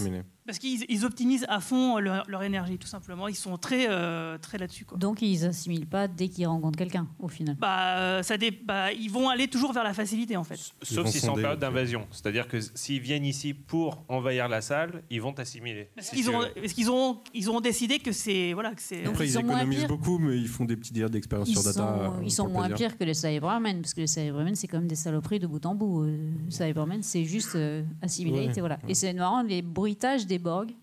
Pourquoi les, les Borg, ils font des bruits de, de robots avec des espèces de. Il y a des bruits un peu. Ceux qui m'ont rappelé justement. Bah, en un peu même les temps, c'est, alors c'est pareil. Tu peux dire pourquoi Tu ils ont des petites question de lumières, où des ils comme fabriquent ça. toutes leurs prothèses cybernétiques. Voilà, c'est vrai qu'il y a des, Oui, il y a aussi ça. il y a des prothèses, elles ont pas l'air très très logiques, mais bon, ouais, qu'est-ce que tu veux, c'est comme ça. C'est le futur, on peut pas comprendre. On peut pas comprendre les Borg. De toute façon, la, la reine Borg, on comprend pas trop ce qu'elle dit euh, des fois. Donc, euh, d'ailleurs, justement, euh, il y a des gens qui se posent la question oh, mais comment ça se fait euh, qu'il y a une reine- la reine Borg, elle meurt dans le film quand on sait qu'on la voit dans Voyager? Mais même dans First Contact, là, je sais pas si vous avez été euh, euh, attentif au, au dialogue, euh, Picard dit bien que euh, il se souvient d'elle, mais il se dit mais T'as pas été détruite euh, dans le cube Borg dans lequel j'étais Locutus Bah ouais. euh, dans la série. Donc oui, euh, des reines Borg, il y en a plusieurs. euh, c'est comme ça. hein. Et dernière question sur les Borg, pourquoi est-ce que 39 degrés 1, pourquoi ils ont plus, il faut plus chaud? Oh, c'est comme ça pour On c'est comme ça. Bah, ça, ça, sert le question, film. hein, il faut bien que je comprenne. Il, fa- il fallait bien qu'on comprenne dans le film qu'ils étaient là et que, et que Picard enlève ses fringues. Quoi. Ils sont un peu palos. et Ils ont... C'était pour voir les pectoraux de Picard qu'on n'a pas vu, d'accord hein. Ah, ouais. John McClane. Ouais, parce qu'en fait, oui, euh, Patrick Stewart, à ce moment-là, il faisait de la boxe. Donc il avait envie de montrer ses, ses bras physiquement. Enfin, en tout cas, les scénaristes se sont dit tiens, euh, il est en forme. On va lui donner des scènes d'action. Un peu comme Ricardo Montalban dans La colère de Cannes. Ah, c'est- putain, ça revient toujours. Hein. Elle a ses kinks. Ouais, mais, non, mais c'est vrai que. Et puis, bon, les, les scènes entre la reine Borg et Data, moi, je les trouve fantastiques parce que les Borg, donc c'est une espèce d'espèce comme ça qui viennent euh, assimiler des, des personnes qui sont organiques pour leur greffer euh, donc du synthétique. Et là, avec Data, ils font l'inverse puisque c'est un, and- androïde. Donc, euh, ça, c'est vraiment très intéressant. C'est pour ça le côté euh, transhumanisme, moi, je trouve qu'il est. C'est vraiment dans Star Trek, la, la technologie, ils aiment bien. Mais par contre, attention, faut pas trop mélanger certaines choses, faut pas aller trop loin, faut pas trop dépendre de la technologie quelque part. Et, et quelque part, donc le transhumanisme et les Borg, ça représente ça finalement. Ne pas aller trop loin avec. Ouais, mais D'ailleurs, tu as vu Zefran Cochrane, contrairement à Kylian Mbappé, prend le train, il n'aime pas l'avion. T'as vu, il le Ouais, dit, c'est là. un bon. Ouais, fr- j'ai- ouais, franchement, ça m'a fait plaisir. Il y a un truc qui me perturbe avec l'Arenborg quand même. euh, à l'époque, ça me perturbait pas, mais depuis que j'ai vu euh, le reste, ça me perturbe. C'est la sexualisation de l'Arenborg. En fait. Je trouve que c'est inutile. C'est pas. C'est vrai. c'est- T'as pas besoin. Oui et non. Après, c'est-à-dire on a que Seven of Nine, hein, mais. euh, Ça aussi apporte des choses sur Data. Donc, Oui, parce oui, que c'est un peu elle- elle trop- cherche- c'est un mais nous, on sait depuis le début de Next Generation qu'il sert data. Oui, mais sauf que voilà, moi, en l'occurrence, j'ai pas vu de NextG et effectivement, ça apporte des, ça apporte des informations sur Data, sur sa quête de lui Tout à fait. un Non, t'as- raison. Marie-Paul. Ça va trop loin, effectivement. Enfin, alors, ça- Non, mais en oui, fait, je comprends, ça elle, va trop elle- elle explique quand même que c'est une tactique. C'est une Mais ouais. tactique pour Data. C'est pas un truc qu'elle ferait avec tout le monde. Enfin, il y avait une sacrée ten- tension sexuelle quand même dans cette scène. Bah, ils C'est- avaient- ils c'est- avaient mais c'est parce qu'il fait chaud, justement, quand il fait 39 degrés, Ah, t'es à côté et ça. tout ça. Mais du coup, vu les 8 ans, c'était Tasha. ça- Oui, c'est donne Yar, oui, ouais. parce qu'effectivement. euh, Dans l'Enterprise en folie. Deuxième épisode de la série, épisode tout euh, pourri. Merci parce que j'avais complètement oublié cette scène. J'avais et je réfléchissais parce qu'il avait essayé de draguer une de ses euh, Non, c'est de l'inverse. ses collègues. C'est Ou plutôt c'était elle qui qui essayait essayait de le draguer et puis euh, je Voilà. me souviens, je l'avais vu avec Et ma mère qui c'est m'avait dit mais bah, elle déjà ça tâtonnait au, début de Next Gen, mais c'est selon les, les scénaristes qui soient sexuels ou non, euh, data. Mais c'est pour ça qu'il dit que ça fait 8 ans, parce que grosso modo, il y avait C'est 7 la- c'est la saisons, saison il y a eu Generations, donc c'est ça, c'est le, le début de la série. Après, en effets spéciaux, t'en parlais tout à l'heure, il y a- deux scènes qui continuent aujourd'hui, là, en 2022, de me faire halluciner. Il y a, il y a donc le, la reine Borg avec sa colonne vertébrale qui descend. Et en effet, il y a la, la couche de poils quand il souffle, les poils qui s'hérissent. Encore aujourd'hui, je ne suis pas totalement certain de comment ils l'ont fait, en fait. Bah, si c'est c'est une image de purement. synthèse, on dirait, non? Mais ça n'a pas été remaster, ça je me pose Non, non, non, Non, non, un non, remaster. non, non, C'est juste que sur je pense pas que ce soit l'image de synthèse, moi. Non, mais c'est du, du prosthétique et tu mets un C'est- petit ventilateur. hein. C'est ouf. Franchement, Ouais, c'est carrément bien fait. des, des poils de yak euh, insérés un par un. En fait, ça t'as Ah, 60 peut-être. stagiaires qui sont Avec des pailles. Ah, Paramount, c'est le luxe. hein. Mais c'est vrai que ces scènes-là avec Data, elles sont vraiment, euh, vraiment fantastiques. Et Brent Spiner, moi, je le trouve vraiment bon là-dedans. C'est-à-dire, quand euh, on lui greffe ses morceaux de peau et qui. On, on sent qu'on lui greffe, enfin, elle lui rallume sa, pèse- sa puce d'émotivité et que. il- Ça, c'est un truc qui me gêne. J'en avais déjà parlé dans Generations, l'histoire de la plus d'émotivité. Dans Generations, on avait Ouais, mais là, ça marche bien, du coup. Non, mais le fait que dans Generations, il, donc il, est dans une impasse sur son évolution. Il dit Ok, il faut que je mette cette puce d'émotivité pour continuer à évoluer. Il se la met et il est, il est bloqué avec. Il peut pas faire sans. Et il doit apprendre à vivre avec ses émotions comme nous, humains. C'est le, le sens d'évolution de Data. Et là, dans ce film-là, on apprend Ok, j'ai un interrupteur. Voilà. Et dans le film suivant, on apprend qu'il peut, il peut carrément les enlever. Alors que deux films plus tôt, on nous a dit Bah non, c'est bloqué. Voilà, moi, cette régression dans, euh, dans- Ouais, cette storyline de Data m'a toujours gêné. Moi, je euh, trouve pas que c'est une régression, c'est une redcon. euh, C'était l'or depuis le début. C'est quoi? C'était l'or depuis le début. Ah, merde. Lorque avait justement eu une interaction avec les Borg euh, dans la les- série, ouais. alors que finalement, Data, il y avait eu assez peu de, de ces questionnements dont on parlait sur le transhumanisme, son évolution, et c'est une, bah, une très bonne occasion de le refaire dans ce film-là. C'est-à-dire que c'est étonnant, quand on y réfléchit, de se dire bah, qu'il l'avait jamais fait dans la série. Ouais, mais en même temps, les Borg, ils n'étaient pas si présents que ça dans la nouvelle génération parce que c'est. Ouais, voilà, c'est seulement six épisodes parce que c'est des ennemis qui sont tellement puissants que tu peux 178. pas les faire venir tout le temps. Sinon, au bout d'un moment, euh, ça veut plus rien dire. S'ils Ah, mais ils- les, les vainquent à chaque fois. euh. Mais ils sont tellement iconiques en fait qu'on a l'impression qu'ils sont là tout du long. Et ils ont une telle présence et les épisodes sont tellement bons parce Bah, que Best comme- of Both Worlds, je l'ai revu cette semaine pour préparer le podcast. C'est incroyable. C'est, euh, ils avaient clairement pas le même budget.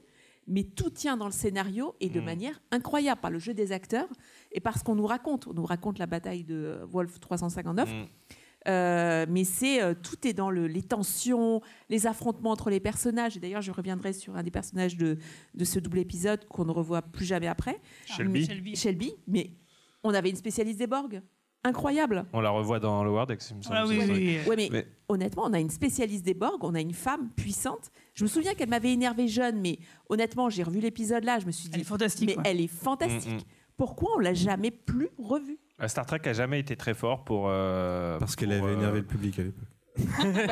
Peut-être qu'elle avait énervé le public à l'époque. C'est vrai. T'as- non, mais c'est Et- vrai. Et, et c'est vrai que Star Trek n'a jamais été très fort pour faire revenir les personnages secondaires de, Mais de parce la qu'en série, fait, euh, à, à l'époque, euh, si vous vous souvenez, euh, donc euh, pour euh, à la fin de la saison 3, si je me souviens bien, donc Patrick Stewart, on ils n'étaient pas sûrs euh, qu'il allait rempiler pour la saison 4 et ils se disaient bah, peut-être que Riker, on va en faire un capitaine et que peut-être du coup ils font une nouvelle numéro 1 et que ça aurait été elle.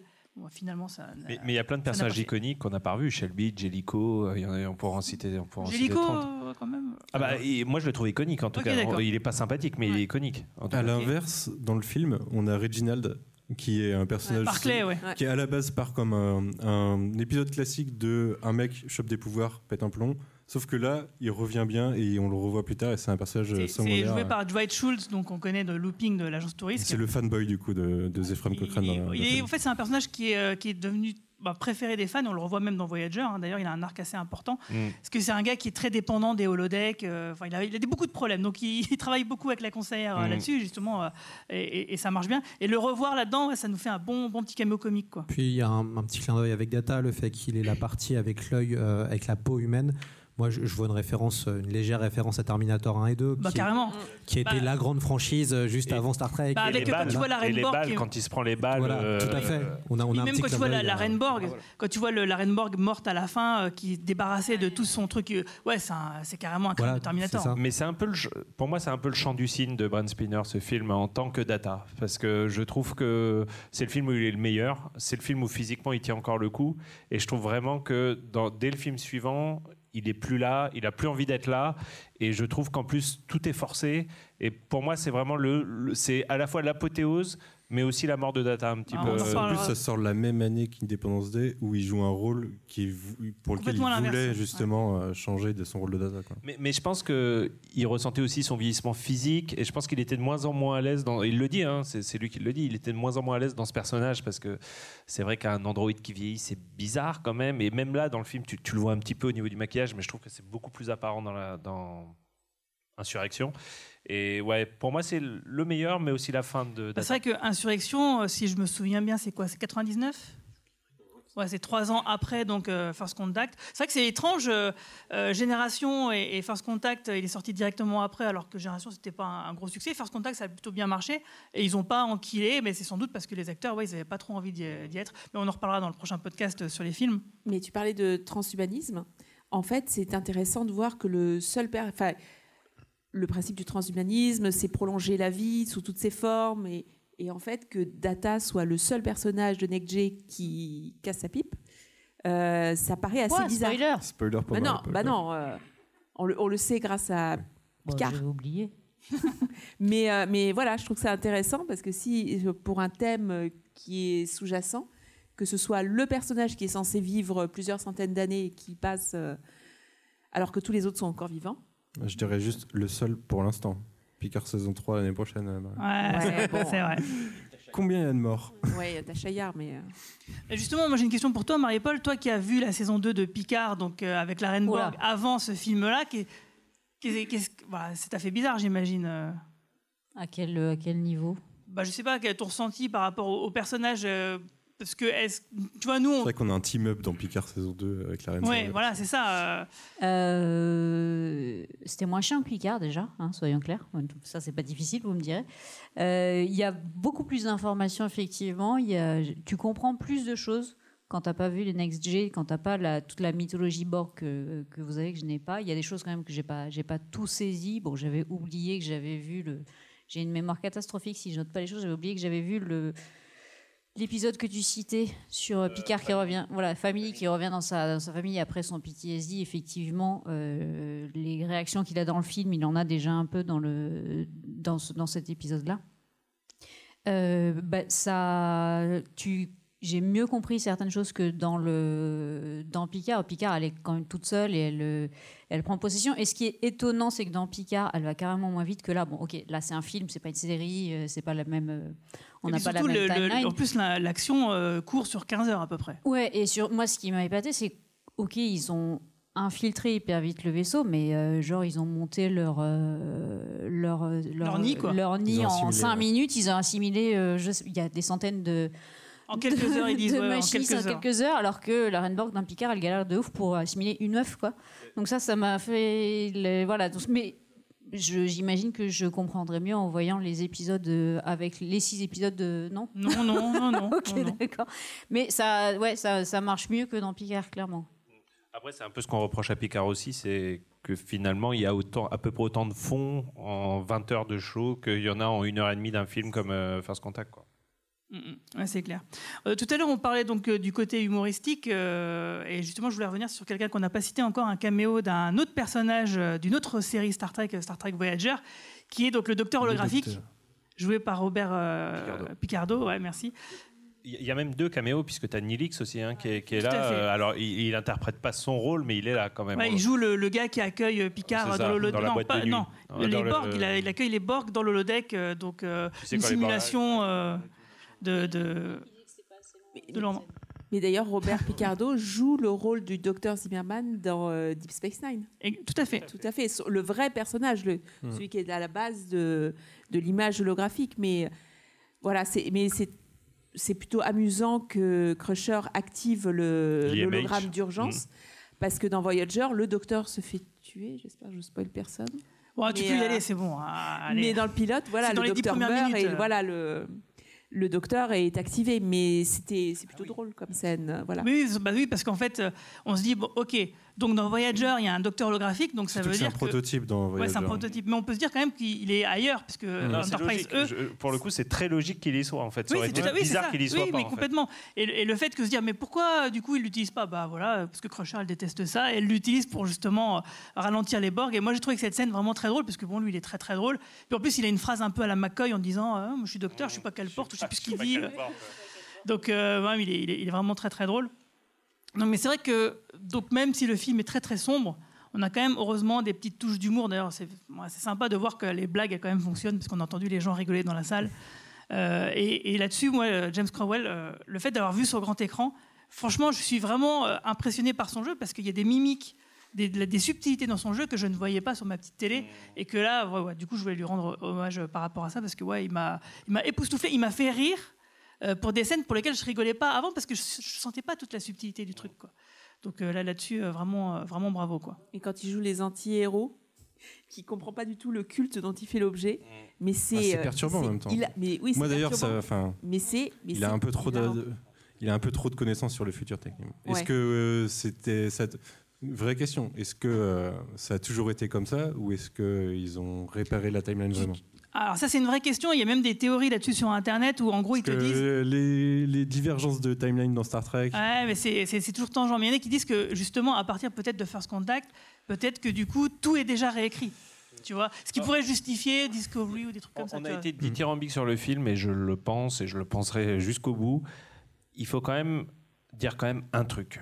Euh, Un truc. Quoi donc Si on le regardait avec l'œil critique, avec le même œil critique avec lequel on regarde les séries actuelles, on pourrait se demander pourquoi, si les Borg peuvent voyager dans le temps, Pourquoi ils le font se pas font chier à aller envahir la Terre pour voyager dans le temps à 3 mètres 50 de la Terre, au lieu finalement d'être restés là où ils sont et de voyager, puisque finalement, avec le temps et Mais tout. parce que c'est ce que je disais tout à l'heure. Peut-être que simplement ça demande trop d'énergie et que là c'est un ultime recours et que dans la situation ils ont décidé bon bah c'est la seule chose à faire. Tout C'est- simplement. c'est possible, sauf C'est un bon. truc aussi bête que ça, mais. Sauf mais- que là, ils y vont avec des gros sabots, avec le gros cube Borg et tout. Tu te rends compte qu'ils ont finalement des navettes qui sont grosses comme des, enfin voilà, comme des petits vaisseaux.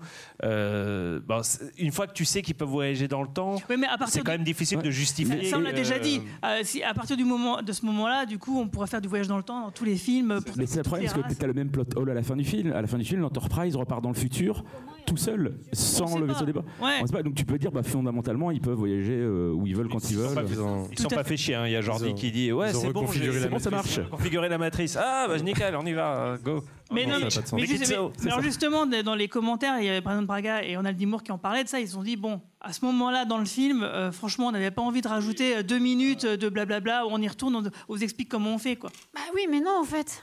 Ouais, mais bon. euh, Et ça je- marche. Mais moi, je trouve je- que ça marche. Ah non, moi j'ai Du le début à la film, c'est fin. fini. J'ai fait mais comment ils sont rentrés? Oui, mais ah oui, Ils ont mais reconfiguré si la on voyage matrice. dans le temps. Oui, mais regarde, le film il se finit pas sur eux. Le film il se finit sur les gens qui sont au 21e siècle. Ouais, mais toi, moi, moi, ça me rappelle la fin de Star Trek Beyond où, grosso modo, bah, la mort n'existe plus grâce aux tribules. Oui. C'est, quand Moi, même je tu restes trouve avec que un ça marche à euh, fond. assez gênant. Et j'en ai jamais rien eu à foutre. Mais je suis toujours en train de me demander, euh, quand on critique les nouvelles séries, à chaque fois je me dis, mais finalement, est-ce qu'on n'est pas devenu un peu ce qu'on reprochait aux autres nous-mêmes? C'est-à-dire que finalement, Alors, finalement le film te- repose lui-même sur un peloton. Romain, je te trouve trop dur parce que euh, je trouve qu'on n'est pas si dur que ça avec les nouvelles séries. hein. On- Vous on êtes trop gentil sur certains vieux films euh, quand même. Picard, si on a critiqué, c'est parce que ça devient chiant euh, pendant Oui, euh, voilà. 10 épisodes sur 12. euh, Enfin, franchement. Et que, c'est- et que du coup, euh, comme on s'emmerde, ben, on trouve des trucs à redire. hein. Euh, Là, on s'est très bien amusé, le film fonctionne très bien, le rythme est très bien. Donc oui, effectivement, on peut pinailler sur des trucs comme ça. Mais le, comme le film nous a plu, on n'a pas envie de pinailler, tout simplement. Et effectivement, et en plus de ça, je le répète, mais le film se termine sur Lily et sur Stéphane Cochrane et sur les Vulcains. C'est eux, c'est eux la tension de. Je veux dire, à un moment donné, le récit, il a décidé de s'axer là-dessus, et puis sinon, ça aurait été trop lourd. Parce qu'il faut pas oublier, voilà, c'est le premier contact en fait, le sujet du film. Ça fait des très bonnes blagues Tu dans nous as le énervé, Guigui. Là. Ouais, non, j'en ai marre, j'ai tout cassé. Comme dit Manu, ça fait des très bonnes blagues dans le Radex. Ouais. Ouais. Et ouais, donc pour, que- pour conclure, moi je voudrais quand même vous interroger sur la meilleure scène du film entre Lily et, et Patrick Stewart, enfin entre, j'allais dire entre Patrick Stewart, mais entre Picard et, et- et Lily où elle leur met justement en place. Parce que je disais tout à l'heure qu'effectivement, euh, euh, on nous explique ce que c'est Star Trek, mais euh, là on voit que Picard quand même, il est même contre les valeurs qu'il présente à Lily au début. Moi cette scène, le film je l'ai vu trois fois cette semaine. Euh, même là, j'avais les poils quoi. Je, je suis archi d'accord, mais je dirais juste que la scène commence pour moi avant sur l'Enterprise quand il se dispute avec Worf. Ah oui, avec moi, Worf, moi, oui, c'est tout à c'est fait. frisson à chaque fois que je vois le film. Je l'ai vu 50 fois, 50 fois j'ai eu les frissons. Comme Data. Et, et franchement, hein, il, a, il insulte Worf. Enfin, perso, euh, moi j'avais l'impression que et, et tout est dans le regard de Michael Dorn quand il quand il regarde Picard. On a l'impression qu'il va, il se retient de lui arracher la tête. Il a arraché la tête, littéralement. Et ouais, mais euh, tout est dans l'intensité. Et euh, dans une autre série, dans un autre film, dans une autre franchise, il y aurait eu des coups de poing, il y aurait eu de la violence. Là, tout se passe dans des jeux de regard. Euh, et en Picard dit non mais c'est bon, c'est moi le chef, euh, voilà. Et il va dans son bureau. Et là, Lily vient le confronter. Et après, Picard vient et s'excuse auprès de Worf. Mais le, je trouve que la, la- la séquence, les trois séquences s'enchaînent magnifiquement Ah ouais, bien. c'est, le jeu, euh, le- la- l'alchimie entre les deux acteurs est vraiment, euh, vraiment fantastique. Et puis même euh, sur ce que ça raconte, quoi. Voilà, Star Trek, c'est, en fait, si vous voulez, euh, il y a beaucoup de gens qui imaginent que Star Trek c'est un peu lisse comme truc. Et là, ça a leur démontré que non, c'est pas que lisse, quoi. Il y a aussi des fois des aspérités. Ouais, et puis La vie de Marie-Paul. C'est un peu ambivalent, c'est-à-dire que euh, tu te dis tu as envie d'arracher la tête de Picard, euh, effectivement comme Worf, euh, qu'ils sont tous euh, c'est les ordres et on suit les ordres. Moi, ça c'est un truc qui m'a toujours un peu perturbé, mais on sait aussi Ouais, mais là, tu vois bien que Worf, il, il a confronté. Bon, il a pas Ouais, eu le mais dernier mot, mais il quand a- même les ordres. Bah, on sait pas s'il les suit. Là, il, il a juste Mais fermé. personne n'a bougé, c'est-à-dire que c'est l'humaine qui vient du passé, qui euh, remet un peu euh, les- enfin, Picard euh, la tête dans son caca et lui dit Oh mec, réveille-toi, qu'est-ce que. Enfin, tu délires total, ça va pas bien, euh, c'est pas du tout ce que tu viens de m'exposer il y a cinq minutes. Et, euh, et, et, et c'est vrai que dans Star Trek, souvent, le, le- le- ben, même euh, Shatner aussi, il y a des moments où c'est comme ça, tu as envie de les prendre et de les secouer, de leur dire mais en fait, arrêtez de vous regarder le nombril et en fait, vous n'êtes pas tout seul, vous avez tout un équipage, vous avez des conséquences euh, assez... euh, À ce moment-là, il perd ça de vue, euh, justement. Voilà, il perd, il perd, il perd tout contrôle. Et, bon, après, ça s'explique aussi par son traumatisme absolu de Borg, d'assimilation, de tout ce que ça entraîne. Et effectivement, il n'a que cette rage. Il n'y a, plus rien. Il est, complètement aveugle au final avec euh, tout ce que, tout ce que ça implique. Mais oui, c'était intéressant d'avoir euh, d'avoir cette, euh, cette remise un peu sur les rails. Mais je- voilà, c'est je- heureusement qu'il y avait ce truc-là parce qu'il n'y aurait pas eu cette remise sur les rails, j'aurais été fâchée euh, sur cette Ah scène. oui, oui, mais de toute façon, toutes les scènes où Picard, quand il tue l'enseigne Lynch ou d'autres personnes, enfin, c'était clairement pour nous mont- monter là-dessus. Il n'y aurait pas eu cette scène, ces, ces autres scènes n'auraient pas existé, tout simplement. Et juste pour revenir sur le, le fait que ce soit Lily Sloan qui confronte Picard et qui le, le remette euh, sur le droit chemin, en fait, c'est un défaut de la série qui n'a jamais su quoi faire de Diana Troy. C'est le conseiller, c'est la psychologue du vaisseau. C'est ouais. elle qui aurait dû le faire. Parfois, elle est écrite de telle manière qu'elle explique aux gens que bah, il doit faire ci, il doit faire ça pour telle raison. Par exemple, dans Le meilleur des deux mondes, comme quand Riker prend une mauvaise décision, ne prend pas Shelby, ne suit pas son avis euh, parce qu'il veut partir en away mission. Et là, euh, Diana Troy lui dit non, euh, le capitaine est en danger, vous, vous devez rester ici sur la passerelle. C'est là, je crois, une des seules fois où elle donne son avis. Sinon, c'est toujours, on fait toujours appel à d'autres personnages. Guinan, pour justement le meilleur des deux mondes, où elle vient dire à Riker non mais attendez, il faut faire ci, il faut faire ça. Là, c'est Lily Sloan. Les- C'est la faute des scénaristes.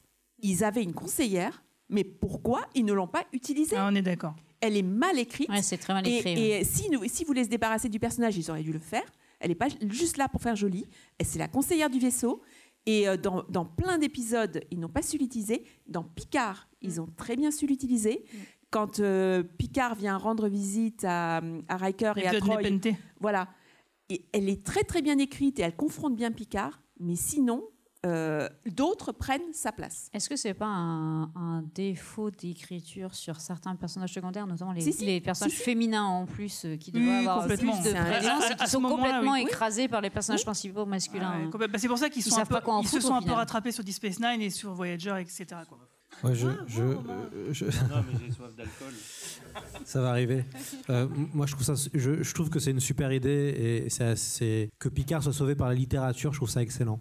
C'est-à-dire qu'en fait, euh, on, revient à la littérature. Bon, c'est vrai que c'est le, le- on va- le capitaine un peu un télo, entre guillemets. En plus, il est français. Bon, bref, on a, on a tous les poncifs, mais, mais que, que Picard, il y a une prise de conscience avec Moby Dick, qui est un chef-d'œuvre de la littérature, et qu'il y a finalement un espèce de dialogue entre la personne du 21e et l'autre du 24e siècle grâce à la littérature avec un roman du 19e. Euh, je, je trouve que c'est super comme, euh, comme idée et ça permet d'humaniser un peu parce que c'est vrai qu'on connaît tous Moby Dick, ou en tout cas on a entendu parler même si on n'a pas lu le, le, roman, comme Lily d'ailleurs, c'est même pas le problème, mais, mais je trouve ça super, ça permet d'humaniser le personnage de Picard et ça permet d'apporter un peu de profondeur intellectuelle aussi. euh, ce qu'on pourrait des fois reprocher, euh, à- ce qui n'est pas vrai d'ailleurs à, à Star Trek, mais ça permet avec cette espèce de référence un peu universelle euh, de mettre tout le monde sur le même point. Donc moi j'aime beaucoup cette idée-là que Picard soit sauvé par la littérature. Ouais, c'est très beau ce que tu dis. attendez, attendez. On, on va conclure. Donc du coup, euh, euh, donc du coup, bah, euh, Manu, ton dernier mot sur le film, par exemple. Wow, tu me prends dépourvu. Euh... Non, à un moment, je... Quel alcoolique celui-là hein Non, mais je- c'est presque mon avis du début de podcast elle même. C'est pour moi, c'est toujours un, un chef-d'œuvre. Je trouve qu'il il, ouais, il gère bien ses arcs de personnages. Il joue bien avec Picard, en effet. Et comme le disait euh, Romain tout à l'heure, c'est le seul qui a laissé une, une telle empreinte euh, sur le sur le reste. euh, Alors pas toujours bien, ça a créé Enterprise. mais euh, mais ça, ça a laissé sa marque et euh, aujourd'hui c'est un peu le point de référence. Tout ça à partir de Jonathan Frakes, ce qui est assez exceptionnel. Et aujourd'hui, à chaque fois que dans une série il réalise un épisode, on sait que, Ah on que ça va être un des ouais, meilleurs de la saison. ouais. quoi. On sait que ça va être bien réalisé en tout cas. ouais. Mm. Tout à fait pas. Dans Discovery, je l'ai assez dit. euh, En général, j'aimais pas trop la, la réalisation du Discovery parce que ça, c'était, euh, ça partait dans tous les sens. Et avec Jonathan Flex, au moins, on avait toujours un truc un peu stable et c'est toujours un peu classe. Mais je voulais rebondir euh, sur un truc qu'a dit Lloyd euh, juste avant par rapport à. Enfin, quand on parlait de Picard sauvé par la littérature, il y a un truc qui est intéressant, c'est euh, quand il fait tout son discours sur le futur, il raconte des choses qui sont les bases de Star Trek et en même temps, on a le reste de- des séries Star Trek et de l'univers Star Trek qui nous montrent que c'est pas vrai. Ils nous disent euh, il n'y a plus de monnaie. On, on- on sait que c'est faux. On Bah, il y a plus de monnaie au sein- On sait qu'il y a au, au sein de la fédération, il n'y en a pas Ou- besoin, ou mais sur que la Terre, peut-être, tout simplement. On sait que voilà, le- le- le- la Terre a fait des progrès, il n'y a plus de guerre, plus de famine, mais il y a toujours des problèmes et on le sait à côté. Et au final, il raconte des, enfin, il dit des mensonges. on Il, su- il survend un peu, tu veux dire, son tout, époque. tout en lui-même disant que Ah, il est orgueilleux, on le sait, hein. Il n'est pas dans une histoire de vengeance. Et, et à ce moment-là, on devrait savoir que en fait, euh, bah si quoi, s'il est, il est totalement, euh, il a des œillères et euh, et euh, il est juste pris dans une quête, une quête de sang. Ouais, c'est, très très juste. Euh, et toi, Marina? Euh, moi, j'adore que ce soit un film d'action avec du cœur et que ce soit réalisé de manière tendue du début à la fin. On, on est dans l'action, on est presque en temps réel à la fin. Euh, dans le Comment? Arrête d'être pénible. Et arrête de pas parler dans le micro. Merci Romain. Donc du coup, euh, oui, non, un, film qui se passe en temps réel et que j'apprécie beaucoup et que j'apprécie de voir et de revoir et que j'ai beaucoup apprécié de voir sur grand écran pour des détails comme euh, les poils qui se hérissent. Magnifique. Et toi, Romain Nigita Alors, en plus d'un mot.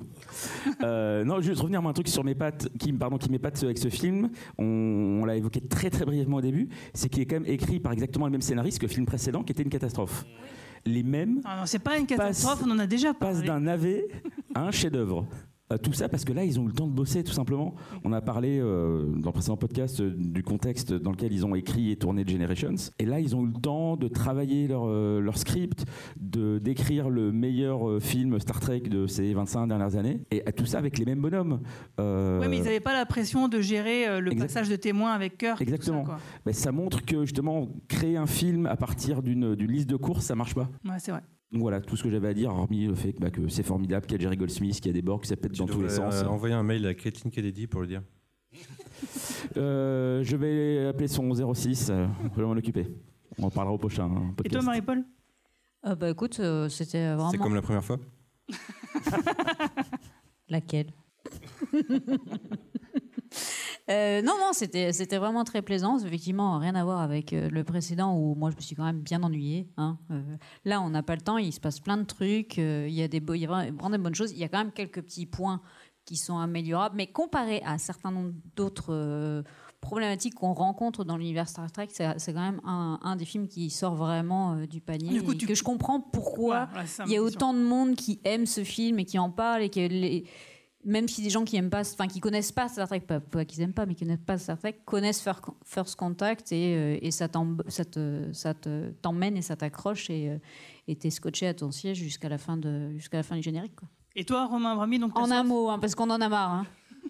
Je dirais frisson, parce que c'est le film où j'ai le plus de frissons euh, à chaque fois que je Non, le mais vois. c'est la clim. euh, et, de, et de manière, euh, et de manière euh, perpétuelle. C'est-à-dire qu'à chaque fois que je le revois, j'ai des frissons, même scène, ce qui est peut-être un peu bizarre, mais c'est vrai. Mm, ouais, je suis assez d'accord avec toi. Et, et toi, Lloyd Non, moi, je, te rem- je vais vous remercier déjà parce que grâce à vous, j'ai pu, le revoir. Donc, ça m'a vraiment fait plaisir de, de le voir en salle. Moi, je l'avais vu que sur le petit écran. Et de le voir sur grand écran, euh, ça fait vraiment plaisir. Et puis, ça me permet aussi de vous remercier. Euh, je suis dans la BD où vous me faites dire euh, c'est plus que dégueu. Donc, j'apprécie énormément d'être sous la douche et de dire c'est plus que dégueu. C'est, très, Ouais, très t'as- sympa. T'as vu, t'as pas de veste sur le dos. sur- Non, non, j'ai pas de veste sur le dos cette fois-ci. Mais ça me permet aussi de, de remercier euh, les, les gens présents qui sont nombreux. Moi, je fais pas mal de ciné-podcasts aussi. Il n'y a jamais autant de gens euh, pour, un, pour un débat après. Donc, euh, c'est vraiment Oui, impressionnant. merci. Donc, Ah, euh, merci à merci, vous, ouais, merci ouais. aux gens. Et puis, bah, merci à ceux qui écoutent le podcast, qui sont venus me dire des, des petits mots. Ceux qui écoutent C'est plus que de la SF, ça fait vraiment plaisir. Donc, merci pour le moment. Ok, bah à ton service. Bah, en- Et toi? Bah justement, ouais, j'allais y venir. euh, euh, moi, j'ai. Il y a un truc qui me fait vraiment plaisir dans le film, c'est euh, la relation entre Picard et, et Lily. Euh, parce que les scénaristes se sont demandé à un moment est-ce qu'on met de la romance ou pas? Et on sent qu'il y aurait pu, mais ils ont ils sont dit non, mais dans le film, finalement, il n'y a rien qui a amené ça, si ce n'est l'alchimie entre les deux, les deux personnages. Et voilà, et je trouve que voilà, le fait qu'il l'embrasse sur la joue et que du coup c'est ambivalent, que, c'est, que ça, ça aurait pu être, mais ça ne l'a pas été, euh, ça montre un peu finalement la subtilité de ce film et de son écriture. Et voilà, et ça me rappelle à chaque fois à quel point j'adore bah, en fait le film pour toutes les raisons qu'on a évoquées, c'est-à-dire il est très bien écrit, très bien rythmé, bien réalisé, un casting investi, euh, des thématiques intéressantes. Euh, ouais, c'est vraiment euh, la porte d'entrée parfaite. hein. Je, le- me répète, mais c'est vrai. Et du coup, ouais, c'est quand même incroyable. Quoi. Vous vous rendez compte quand même, c'est la quatrième fois que je vois le film la semaine de cette semaine, et je me suis pas ennuyée. J'ai quand même kiffé, mais vraiment quoi. Donc voilà, j'espère qu'on en aura d'autres des films Star Trek comme ça. j'espère vraiment que ce sera le cas, euh, même très bientôt. hein. Euh, donc voilà, bah, on va s'arrêter là. Donc merci. Est-ce que tu te rends compte qu'on a fait tout un podcast sur ce film sans que tu dises Fierce Contact une seule fois? Ah, ça, bravo On l'a bien éduqué. Je, et je me suis beaucoup entraîné justement toute cette semaine pour le dire correctement. First Contact. C'était gênant l'année dernière. Ouais, c'est bon, allez, arrêtez. Bon, en tout cas, bah, comme le disait Lloyd, merci à tous euh, d'être restés euh, si nombreux pour nous Merci. écouter. Et on espère euh, que du coup, vous allez écouter le cadran pop euh, maintenant, ceux qui ne nous connaissaient pas euh, pour les, les trucs à venir. En- Parce que là, en ce moment, on est en plein Star Trek Lower Deck sur Prime Video, la saison 3, qui est une bonne série qu'on a kiffé. Donc, ceux qui étaient là à l'apéro, vous avez pu entendre les acteurs de doublage qui sont venus nous faire un petit coucou parce que bah, ils aiment bien aussi cette série-là sur laquelle ils travaillent. Donc euh, voilà, donc on, on vous attend. Ouais, Puisque tu es dans les remerciements, euh, je voudrais quand même qu'on n'oublie pas tous les gens qui nous ont aidés pour euh, cette soirée. Bah, évidemment, Guigui qui a quand même fait 99% du taf. Je pense que vous pouvez l'applaudir. Vous remerciez vous tous qui êtes venus. Remercier l'équipe du club de l'Étoile, notamment Amine pour la projection. Et puis remercier aussi les gens qui nous ont aidés pour l'orga de ce soir. Je pense à César et à Marion. Je pense qu'on a oublié personne. Tout à fait, bien et, joué. Quentin. et Quentin, pardon, et Quentin. Voilà, et, ceux qui n'ont pas récupéré leur zine, bah, vous pouvez encore euh, tout de suite après. euh, Allez, on, on peut mettre deux derniers remerciements. Merci à vous tous. Parce Oh. que moi, je, bah, vas-y, mais après je merci à vous tous parce que sans vous on ne serait pas là aujourd'hui, hein, donc euh, c'est vraiment cool. Donc euh, vous pouvez vous applaudir. Et merci, je suis obligé de le faire, je suis un peu désolé, mais merci Alain Carazé s'il est toujours là, parce que euh, avant que, avant que tout ça existe, euh, avant qu'on ait l'Internet, avant que ça soit tellement facile de regarder Star Trek sur Prime Video et sur Netflix et sur Paramount et tout, bah, le seul moyen de parler de Star Trek, c'était d'entendre parler de Star Trek, c'était Destination Série, et c'est quand même un peu beaucoup à, toi qu'on le doit. Donc euh, merci patron. bravo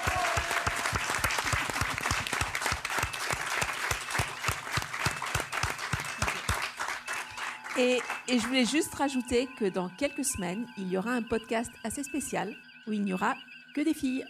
Donc, euh, j'espère que vous nous écouterez. Si, je fais un teaser.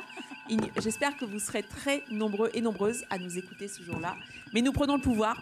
Désolé, on a, c'était de haute lutte, mais on a réussi à convaincre Guigui de nous laisser les commandes. Ou. Donc bien sûr, ce sera moi à la technique. Donc euh, c'est pas dit que vous réussissiez à l'écouter, mais euh, je ferai du mieux. Eh bien, longue vie et prospérité à tout le monde. Salut. Au revoir. À bientôt